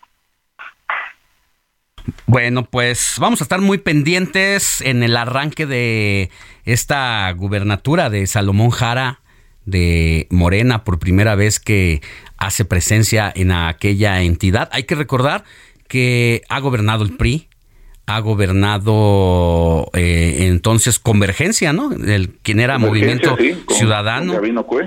y, eh, y pues ahora, a ver, Diodoro Carrasco, ¿en qué partido? No, parte, eh, Diego Carrasco fue con el Partido Revolución Institucional. Con el PRI. Sí, y, el único que fue de convergencia fue Gamino Cue, sí, sí, que también venía de extracción priista, pero la esencia ha sido priista en toda la vida de Oaxaca, definitivamente de la llegada de Salomón Jara. Oye, y casi que sigue siendo priista, entonces no, no hay variación en la forma de, de gobernar allá, pero interesante todo lo que va a ser el arranque de esta administración y como siempre pues es bueno tenerte aquí en el informativo de fin de semana para que eh, pues tengamos todos los detalles de cómo avanza y cómo se va acomodando el gobernador en turno. Que tengas buen día querido pastor Matías Arrazola y te escuchamos todos los días de lunes a viernes de 6 a 7 de la mañana primero y luego de 3 a 4 de la tarde. Efectivamente, pues aquí estaremos en el 97.7 de FM, aquí en la ciudad de Oaxaca, y atentos ahí para tratarles con puntualidad la información de lo que esté sucediendo en nuestra entidad. Con gusto. Hasta pronto. Y vámonos a Zacatecas con Estefanía Herrera. Mónica Alejandro, pues para comentarles que la mañana de este sábado el juez de control Roberto Elías Martínez sufrió un atentado al salir de su domicilio en el municipio de Guadalupe, mismo que fue trasladado para recibir atención médica, pues esto a través de sus redes sociales fue confirmado por el magistrado presidente del Tribunal Superior de Justicia del Estado de Zacatecas, Arturo Nale García, quien confirmó los hechos condenando el atentado. Arturo Nale dijo que quienes laboran en el Tribunal Superior de Justicia del Estado condenan enérgicamente el cobarde atentado que sufrió esta mañana de sábado el juez Roberto Elías Martínez y solicitó a la Fiscalía General de Justicia del Estado la investigación acuciosa del caso para que los responsables no queden impunes. En los hechos se señala que el juez aproximadamente de 50 años salía de su domicilio en un automóvil blanco cuando sujetos armados le dispararon en repetidas ocasiones. El juez fue auxiliado y fue eh, llevado a recibir atención médica y hasta el momento pues no se sabe del estado de salud del funcionario, el cual pues en primera instancia fue reportado como grave. Esta es la información que tenemos desde Zacatecas para ustedes.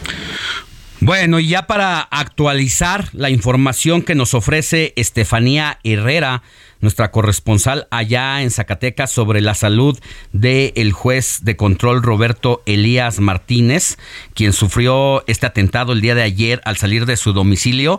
Le tengo información de última hora y desafortunada.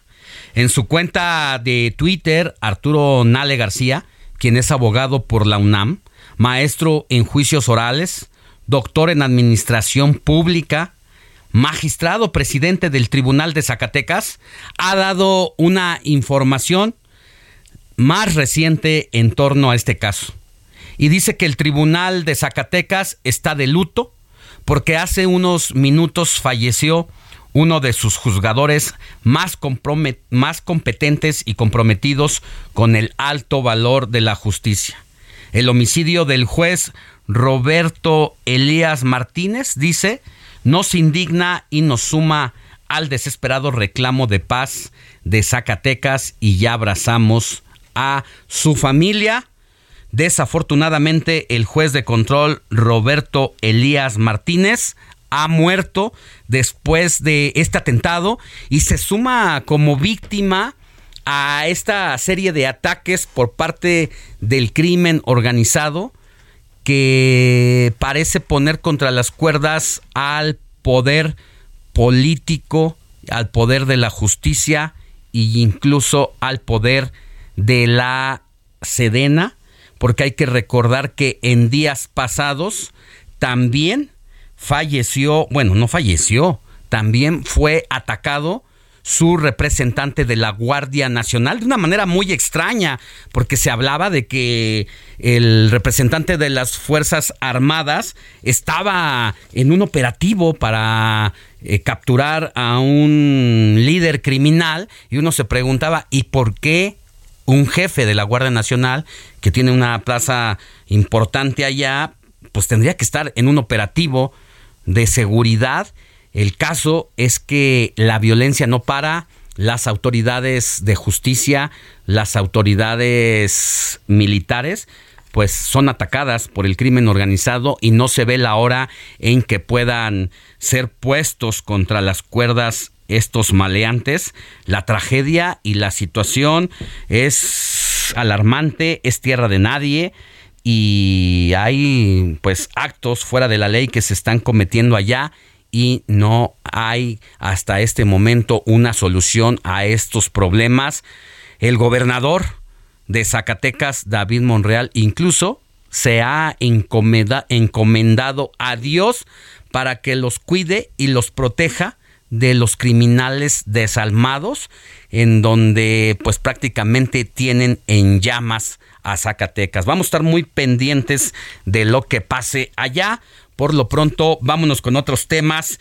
El asunto de los aguinaldos. Mire, cuatro de cada diez trabajadores con empleo remunerado no tienen acceso al aguinaldo como prestación y especialistas coinciden en que aunque esto se vincula con el avance de la informalidad, también es por el uso de esquemas de contratación que buscan desdibujar las relaciones laborales, los contratan mediante outsourcing o mediante como proveedores de servicio, así no se tienen compromisos laborales y por eso agradecemos que esté con nosotros al maestro Narciso Vargas Sala Nueva, quien es contador público certificado, especialista en temas fiscales y CEO de Ace Bureau de profesionistas, porque pues, el aguinaldo es una prestación a los que todos los trabajadores subordinados en México deberían de tener derecho. Maestro Narciso, muy buenos días.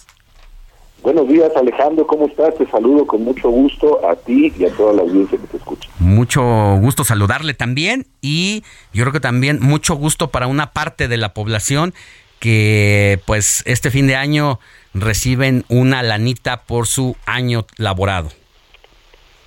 Sí, es correcto. Hay que recordar que nuestra constitución en su artículo 123 pues prevé la parte que tiene que ver con el trabajo y de ahí nace la ley reglamentaria que conocemos como Ley Federal del Trabajo, la cual incluye dentro de otras cosas pues cuáles son las prestaciones mínimas de ley que cualquier trabajador debe de tener.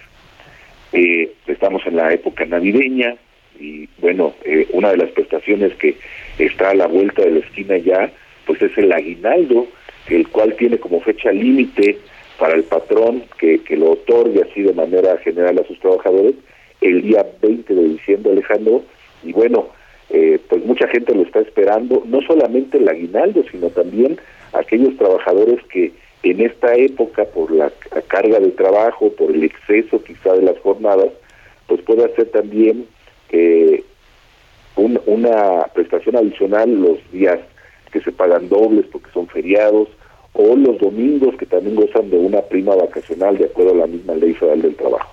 Sí, ¿cuándo es la fecha límite para que yo como un trabajador regular pueda recibir mi aguinaldo y qué porcentaje es el que debo de recibir?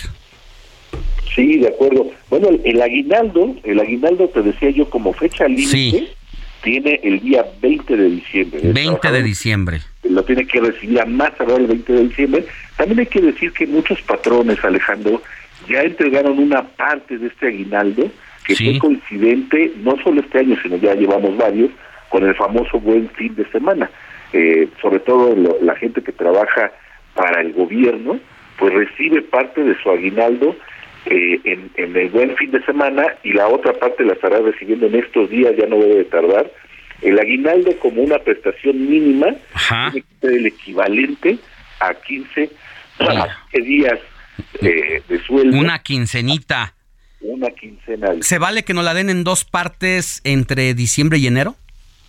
Sí, por supuesto, sobre todo cuando, recordemos, prestación mínima de ley, 15 días pero hay entidades, mi estimado Alejandro, que otorgan algo adicional, es decir, la mínima es de 15, pero hay quienes dan 30 o incluso hasta 40 días, y entonces ahí sí se permite, cuando es superior al mínimo, que se, que se entregue en dos exhibiciones. Ya.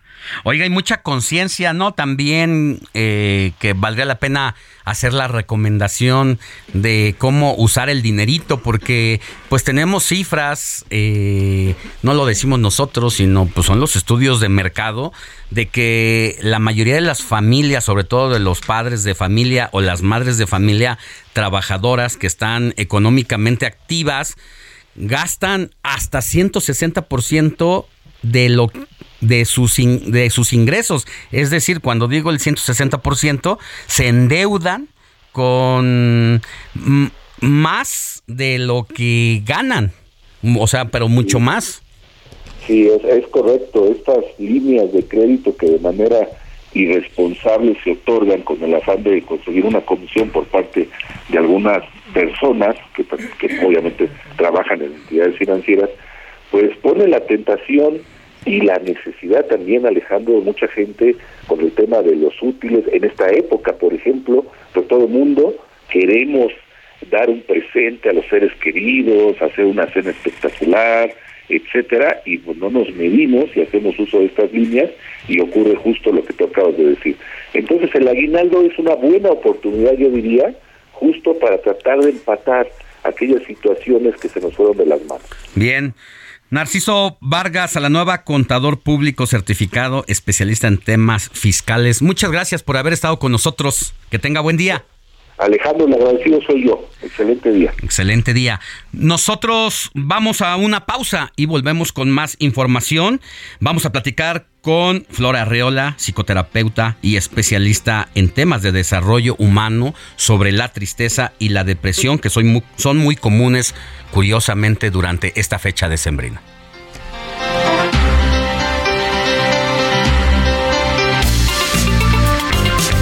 La noticia no descansa. Usted necesita estar bien informado también el fin de semana. Esto es Informativo El Heraldo Fin de Semana. Regresamos.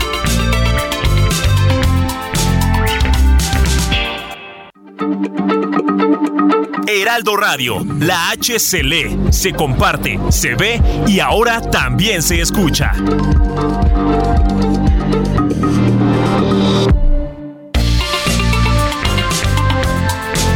Siga en sintonía con la noticia. Alejandro Sánchez y el informativo Heraldo fin de semana. Continuamos.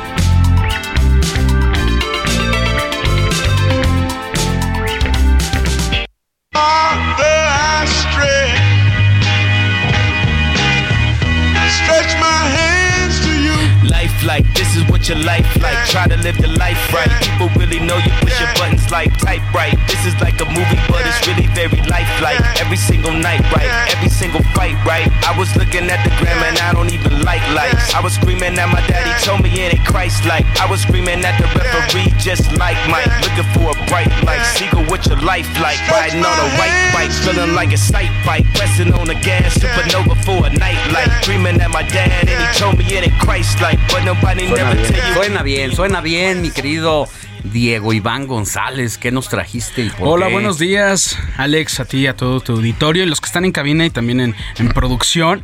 Y pues estamos escuchando Follow God de Kanye West, eh, el cual pues sigue dando de qué hablar tras varios meses de que... ¡Qué polémico! Ha causado mucha polémica, exacto, ha sido un sujeto, pues yo ya le puse el rey de la polémica, ¿no? La verdad es bastante interesante lo que ha provocado mediáticamente e inclusive ya en la política, ¿no?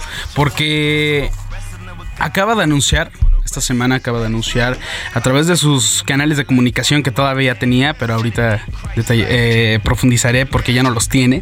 Eh, anunció que se va a relanzar como candidato a la presidencia de los Estados Unidos para el 2024. Es este interesante toda la cuestión mediática que ha provocado, todo, todos los movimientos, todo lo que ha, ha causado, ¿no? Este revuelo. Para los no enterados, para los no especialistas, es un rapero. Es un rapero, es productor, rapero, diseñador de moda, empresario. Influencer. Influencer. Sí, sí, no, no se había metido mucho a las redes sociales porque justamente decía que eran algo tóxico para los seguidores. Pero este, este año reabrió sus cuentas y ya cuenta en Instagram con 18 millones de seguidores y en Twitter con 32 millones. Y entonces, pues es. Ah, y también anunció que había comprado una nueva red social llamada Parler este, la cual pues ya, ya canceló su, su contrato, ya canceló esa compra porque pues de, alguna otra forma le, le, abrieron otra vez sus cuentas de Instagram y Twitter. Estadounidense. Sí, de Chicago de Chicago y pues eh, es interesante. Con seguidores en todo el mundo. De todo el planeta. O sea, de verdad, tal vez aquí en México no tiene tanta relevancia como en otros países como Estados Unidos, en Europa. no sé, tal vez por la cuestión mediática, tal vez solo ha venido una vez a México o dos veces. Una vez fue al Palacio de los Deportes y otra vez fue en Monterrey. No me acuerdo si fue a un festival o a un, a un o si fue en concreto a un concierto. Ahora, Suena agradable, interesante su música urbana. A ver, súbele un poquito, Luis.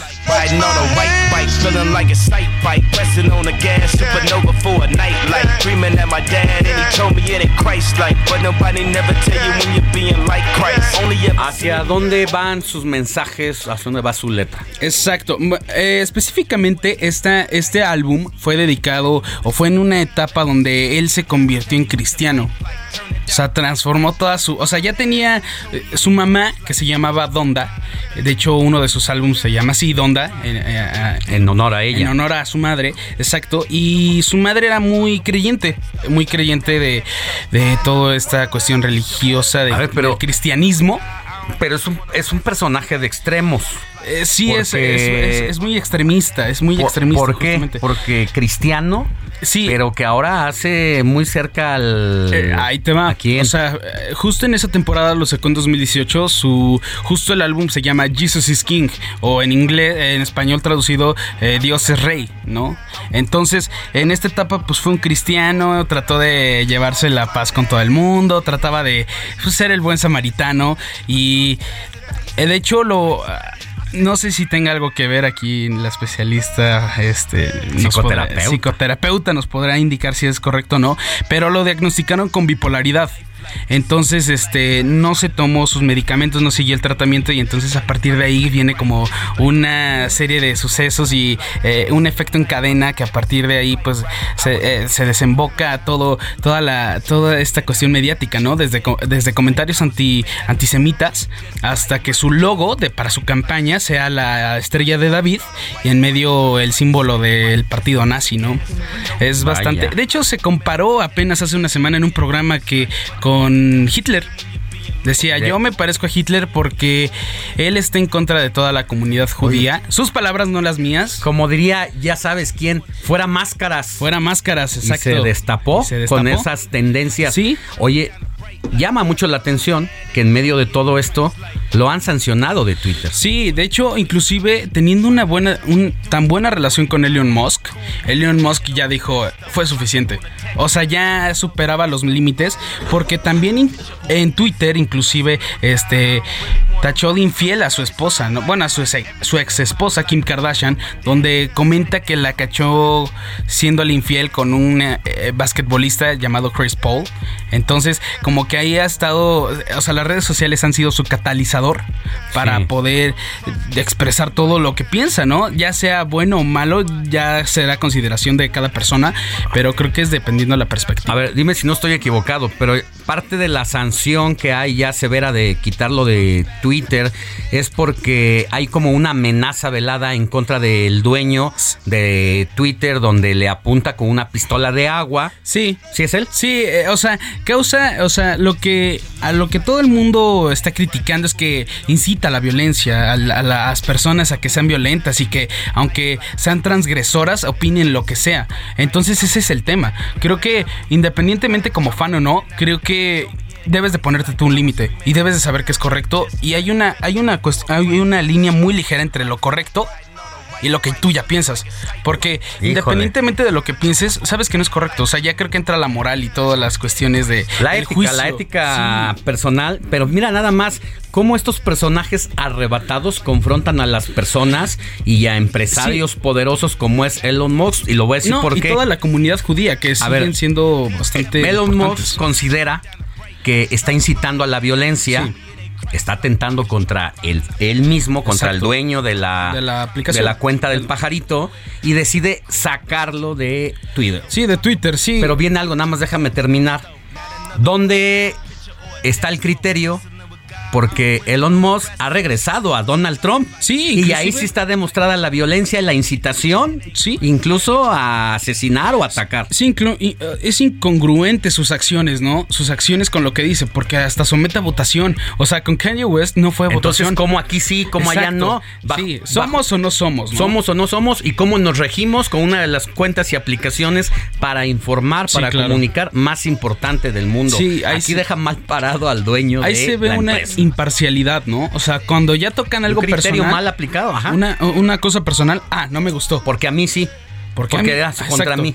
Porque a mí Pero- me tocas y a, y a él no. O sea, por- porque te vas contra mí directamente, ¿Y por eso qué ya no, no, me gustó. contra los policías y los guardias Sí, del claro, Capitolio? exacto. Sí, no, definitivamente creo que Elon Musk y estos personajes como Kanye West, Elon Musk, Donald Trump polarizan mucho las conversaciones y son muy extremistas en sus en sus decisiones, ¿no? O sea, son, pero hasta qué extremo, ¿no? O sea, son polos totalmente opuestos y llegan a, a- a chocar en estas es- cuestiones de la libertad y de es una expresión y todo eso. época de la historia mundial en el que precisamente surgen personajes como estos que te llevan a los extremos, que polarizan a las sociedades y a la hora de la aplicación de la justicia de las normas. No, inclusive, inclusive un tweet de Kanye West apenas este, en, la, en la semana antes de que lo suspendieran y lo re- le sacaran su, bueno, lo banearan de la aplicación, comentaba de que no es justo que la pedofilia y la pornografía infantil sea permitida en una aplicación como Twitter, porque también tenía el antecedente de que fue el único, fue la de las pocas personas famosas o con foco público se- de que se quejó de la campaña pedófila de Valenciaga, ¿no? O sea, fue el único que dijo, de hecho, aquí tengo el, el tweet. Dice: Nadie se queja de lo visible. Nadie quiere hablar de con la verdad. Una verdad que incomoda. Entonces, este, pues, o sea, como que llega. En algunos pu- puntos tiene cierta lucidez o tiene cierto, cierta razón. Porque sí, el hecho de que no hables de. O sea, que nadie se haya postulado, que no haya alguien eh, diciendo algo concreto sobre esta campaña que fue bastante impactante, o sea, el hecho de que usaran a niños y combinaran este documentos de pornografía infantil y pedofilia, creo que se me hace sumamente fuerte y creo que no hubo una repercusión tan fuerte para la marca mediáticamente. Y el único que habló así concreto del tema fue Kanye West. Y le dijo técnicamente a los famosos que no sean cobardes, ¿no? Que expresen su inconformidad ante estas, ante estos temas tan polémicos y tan grandes en la industria de la moda. Pues vamos a ver hasta dónde llegan sus aspiraciones presidenciables. Le vamos a dar seguimiento Ya en este tuvo, espacio. dice que ya tuvo una participación electoral. Eh, la- en 2018 se Como postuló- independiente. Independiente tuvo, tuvo el 0.02%. ¿A dónde se postuló? Este, pa- eh, como ah, para la presidencia. Para la presidencia. Sí, y lo va a volver a intentar. Bueno, Dios nos libre, Dios nos Dios libre nos de libre. Exacto. personajes así con esas bipolaridades y esos arrebatos extremistas. Extremistas. Bueno, muy interesante, Diego Iván González, como siempre te escuchamos la próxima semana. Exacto. Que tengas Muchísimas buen gracias, día. Alex. Igualmente. Gracias.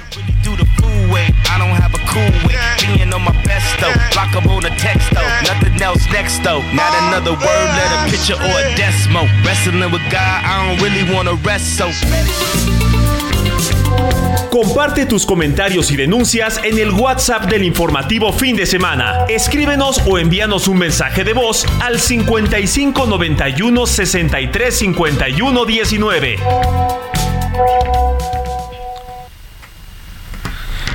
Ya son las 9 de la mañana con 41 minutos, hora del centro del país.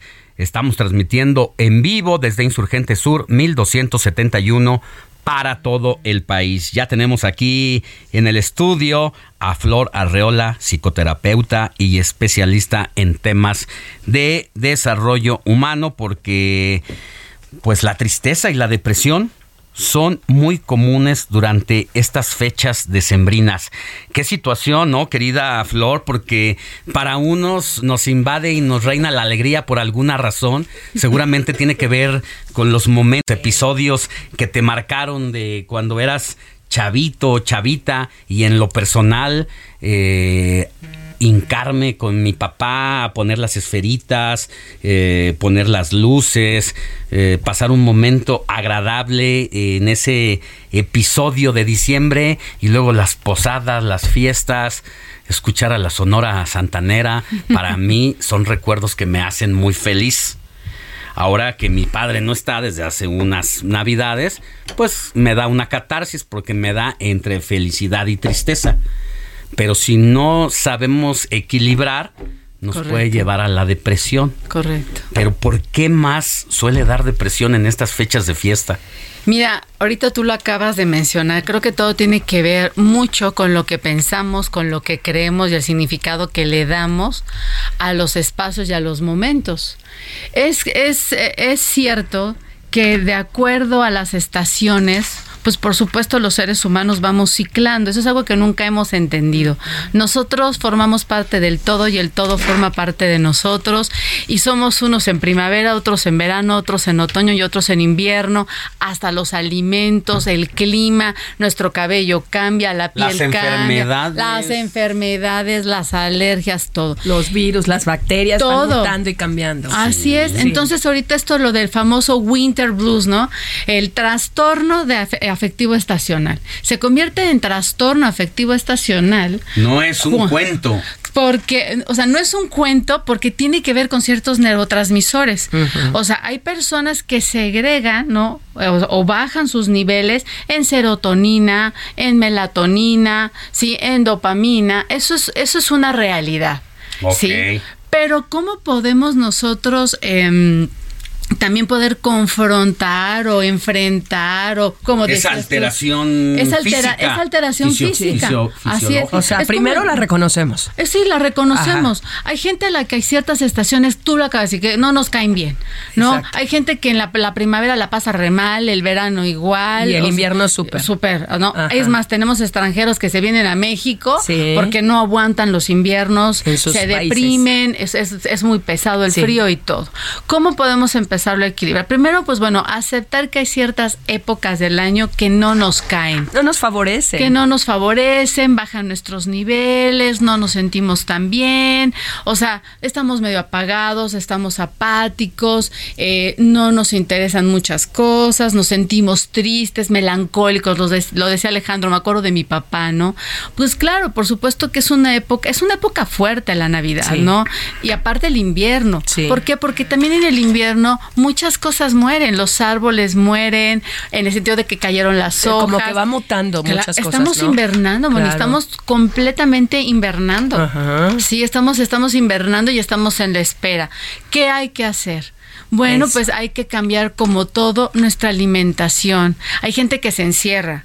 Cuando ya tenemos este trastorno afectivo estacional, hay gente que dice, no, yo no quiero salir, empiezan a comer más, son apáticos, no hacen ejercicio, se encierran, ven películas, este, ya para hasta casi vamos a llorar todos juntos en Y Navidad. películas de tristeza, Y- y películas de tristeza, sí. de frío, Le de echamos nieve. más sal a la Sí. Ajá, y no quiero poner el árbol y no quiero ver a nadie Claro. y me siento solo y todo. Bueno, algo que comentó Alejandro y me parece súper interesante y siempre lo hemos dicho aquí en este espacio es hay que empezar a trabajar mucho con lo que pensamos, ese diálogo interior, nuestros significados, nuestras creencias, nuestros discursos y también por supuesto cuidarnos, o sea, estar atentos y muy observantes de cómo voy funcionando porque el ciclo, cir- el ciclo circadiano por supuesto se altera con Sí. este trastorno, no duermen bien y cuestiones. Hay que empezar a comer bien, hay que comer, por ejemplo, chocolate, plátano, nueces, hay que hacer caminatas, es muy recomendable hacer caminatas, hay que meditar, ¿sí? Cho- este, Respirar. Hay que respirar, Híjole, hay que aprender a respirar. Sí, y la gente va a decir, ay, entonces esto, o sea, porque siempre queremos como el, el- el- la fotografía grandota, ¿no? De que, que esto es un drama, ¿no? El trastorno afectivo estacional, porque ahora todo ya le ponemos el trastorno, el síndrome del impostor, del no sé qué, de, todo Sí. tiene que ver cómo nosotros vamos, vamos observando lo que nos va pasando, cómo vamos interpretando las estaciones, los momentos, sí, las situaciones también. Es una realidad, sí es una realidad. Sí, la serotonina, sí, se afecta, la melatonina también se afecta y también la vitamina D. ¿Por qué? Porque en invierno no tenemos mucho sol. Exacto. Entonces hay que salir. Hay gente que es muy sensible a la luz. Eso es una realidad. También hay estudios que hay personas que son sensibles a la luz, no reciben tanta luz en invierno y eso también puede mermar mucho en su ánimo, salud. en su salud. Sí, hay claro. gente que se enferma mucho en invierno. Entonces hay que mantenernos alertas y observantes. Sobre Es- todo reconocerlo, ¿no, Flor? Sí. O sea, sí. eso es importante. A mí Sí. el invierno no me cae. ¿Qué voy a hacer para no pasarla tan mal? ¿Cómo me voy a cuidar? Claro. Pues más vitaminas, más caminatas, más meditación, bajarle un poquito a lo- los carbohidratos blancos no son recomendables en invierno, por exactamente por el frío. ¿Sí? No son tan recomendables, nos apagan más, sobre todo para las personas que sufren ansiedad. Ahorita Alejandro comentaba sobre la depresión. Las personas que sufren depresión, Alex, no es muy recomendable que coman grasas, que coman carbohidratos blancos, o sea, que coman comida chatarra. Tienen que estar alimentándose bien. Si sabemos que esta estación, el famoso winter blues, nos, nos afecta, bueno, pues hay que empezar a cuidarnos como todo. Por eso yo siempre los invito a que sean muy observantes del todo, no nomás de una parte, sino Oye, del todo. Y, y hablar con nosotros mismos, cuestionarnos en voz alta. Ay, sí, les traje, les traigo unos tips porque es súper padre estos ejercicios. A si ver. pueden, en las mañanas tengan su diario. No, Alex, tú eres mucho de jornal, también Moni, Beto, Sí. me imagino, o sea, siempre traer. En las mañanas, en cuanto despierten, lo que se le llama la escritura libre. En cuanto me despierte, escriban lo primero que se les, o sea, lo que llega a su mente. No estoy amaneciendo, me siento cansado, estoy aquí en mi cama, hoy voy a ir a trabajar, pasé una buena noche, no dormí muy bien. O sea, es como ir vaciando Sí. las cosas, ¿sí? Eh, eh, no te pares de la cama luego, luego, date unos, unos segunditos, Ah, ¿no? Ay, sí, apapáchate, ¿no? Tantito en la Apapáchate, cama, sóbate dice, los hombros, la cabeza. Sí cambia, ¿verdad? Sí, claro. Cuando Ah, claro. El, el día, cuando tenemos ese tiempo, nos despertamos con unos minutitos antes a cuando eres como parte de un resorte que sonó el despertador, ya se me hizo Sí, sí, tarde sí. y A ya caí en el baño. Sí, sí, sí. y dices, no, o- y, y te cambió el día. Y, y el diálogo, Porque esto que andas- dices tú del diálogo interno, ay, qué importante es. O sea, tampoco nos dejemos atrapar de, ah, ya viene el invierno, me voy a No, poner triste, no. me voy a, a- a engordar y ya no voy a salir a la calle, me voy a guardar como No, recuerdo. ya. No, no, no, vamos a trabajar en nosotros, vamos a enfrentar las situaciones, hay que cambiar nuestro pensamiento, hay que empezarnos a cuidar Ok, pero, y estar pero más presentes. Decías que hay que escribir. Lo- hay que, hay escribir. De verdad, los diarios, tener un diario Sí. a tu lado antes de agarrar el celular. En tu buró, eh. Eh, Escribe, medita, come bien, respira, agradece. Respira mucho. Y uno puede cambiar muchas cosas. Pues nada del otro mundo, pero lo difícil. No cuesta, difícil. no cuesta. Sí, porque dicen, ay, qué super Pues, ¿Y tips, dónde ¿no? lo compro ese kit? ¿Cómo? Ese. No, No, ojalá como- lo tú, Flor. Acá en nuestra es hay que empezar a trabajar con nosotros, es Sí. lo que yo siempre digo, o sea, vamos al gym Oh. para ponernos fuertes, pues Co- vamos a empezar a trabajar en nuestra cabeza, ¿no? Cosas, Uy, sí. cosas básicas que nos ayudas a recordar porque están profundamente olvidadas. Y Con guardarlas el porque día a las día. debemos de saber. Con el, hoy es que mañana tengo que salir porque tengo una cita de un desayuno de trabajo, una entrevista. Te dormiste tarde porque viste el celular, te generó menos melatonina, Menos la luz de La pantalla. la pantalla, ya no descansaste bien, entonces ya se te hizo tarde, ya no leíste los periódicos cuando te dedicas a esto, cuando te dedicas a otra, otra cosa, pero sobre sí. todo ya no me di tiempo de resetearme en la mañana. Y con esta temporada invernal, como lo estamos Así manejando, es. ¿no? Y sabes que yo los invito a que ritualicen sus vidas. Hacemos, la, hacemos nuestra chamba todos los días, pero no olviden de darle sentido a lo que hacen. No olviden lo que hacen, ¿no? Como un ritual. Sí, que todo esto está interconectado, que todo esto está, que, tenga que se- tenemos que hacer presencia en lo que somos y en lo que hacemos. Y acordarnos que formamos parte Del de yo todo. soy. Así Y el es. yo Bueno. soy. Así es.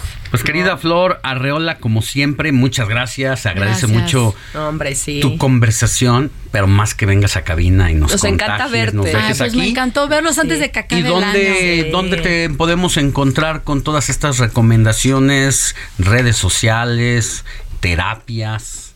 Pues nos vemos en el diván de Flor en Instagram. Estoy ahorita Yo te dando sigo y te veo en meditación. vivo. Todas las noches Ajá. estoy dando meditación. A quien se quiera unir, ahí están las grabaciones para quien las quiera. Si me quieren escribir, si requieren algo, algún material, ahí estoy a sus órdenes. Gracias, gracias Flor, que tengas Muchas buen gracias. fin de semana. Igual y muy buen cierre de año y mucho éxito Gracias. para todos Sobre ustedes. todo eso, ¿no? Antes de irnos, porque ya llegamos al final de esta edición nada más, domingo 4 de diciembre, mensajitos De ver, Kaiser en mi Twitter para que la selección nacional mejore. Hay que despedir al cuerpo técnico, jugadores, directivos. La reingeniería para la selección de México. Solo salimos a hacer el ridículo. También me escribe el tío Sam. Buenos días, Alex Sánchez, oyéndote por el Heraldo de México. Siempre un gusto. Manda saluditos hasta San Francisco de Campeche. Pues saludos hasta allá, hasta la bella Campeche. Gracias por escucharnos. Aquí tenemos más. Muy buenos días, chicos. Excelente programa. Vivo a dos calles de Calzada de Guadalupe. Las peregrinaciones ya están desde las 5 de la mañana con todo y cohetes. No dejan dormir. ¿Se puede hacer algo con el tema de los cohetes a esa hora? Este, sí, Moni, exactamente, se puede hacer una, un reporte al 089, los cuales lo, lo tienen los 24 horas, los 365 días del año. 089. En ese momento. Muy bien. Muy buen día para ustedes, Moni, que se mejore pronto esa voz tan linda y profesional. Soy Rosalía López de Tláhuac. Saludos. Muchas Ay, gracias. hasta mi bella Tláhuac, Santiago, Ay, Zapotitlán, saludos. Buenos días, un saludo a Alex, que también mejores. Gracias. Ahí vamos ya del Ahí otro lado, un poquito Alex más, saliendo y yo, más pues, saliendo. en gracias, gracias. Muy buenos días, Alex, este, Este, Robert. Muy buenos días. Desde el 15 de octubre hice mi denuncia ante Locatel para un, denunciar en una calle en mal estado de mi domicilio. El problema es que pasa la gente en silla de ruedas, se parece campo minado o de guerra. Es en la tercera cerrada de Chimalpopoca, en la colonia obrera, Ciudad de México. Ok. Mira, zona céntrica y olvidada. nos mandó una foto de cómo bueno. está la calle en mal estado. Pues ya nos vamos, ya nos vamos. Gracias a la producción, a Héctor Viera, Diego Iván González, controles técnicos, Ulises Villalpando, ingeniero de audio, Arturo Quiroz, Robert Martínez. Y de- Gracias. De, último minuto, Alex, es el medio tiempo entre Francia y Polonia. Va ganando Francia 1-0. ¿En qué minuto? Van, ya es el descanso ahorita. Estamos Ya. al medio tiempo. Vamos al segundo tiempo, todavía tiene 45 minutos. Gracias, Moni Reyes, Ay, mejórate. Muchas gracias. Sí, claro que sí, quedaron mensajitos, pero muchos besos para ustedes. Los retomamos. Muchas gracias. Yo soy Alejandro Sánchez y a nombre de todo este equipo que hace posible el informativo de fin de semana, le agradezco la atención que nos brinda para informarse con nosotros. Nos escuchamos el próximo sábado y domingo porque la noticia no descansa. Éxito. Cuídense mucho, hagan su diario. Feliz Navidad de Dios para los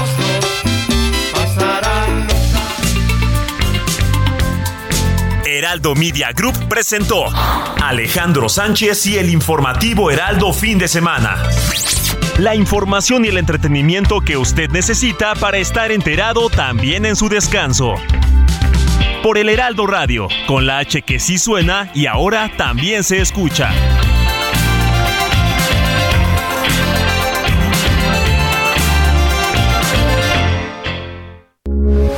Heraldo Radio, con la H que sí suena y ahora también se escucha.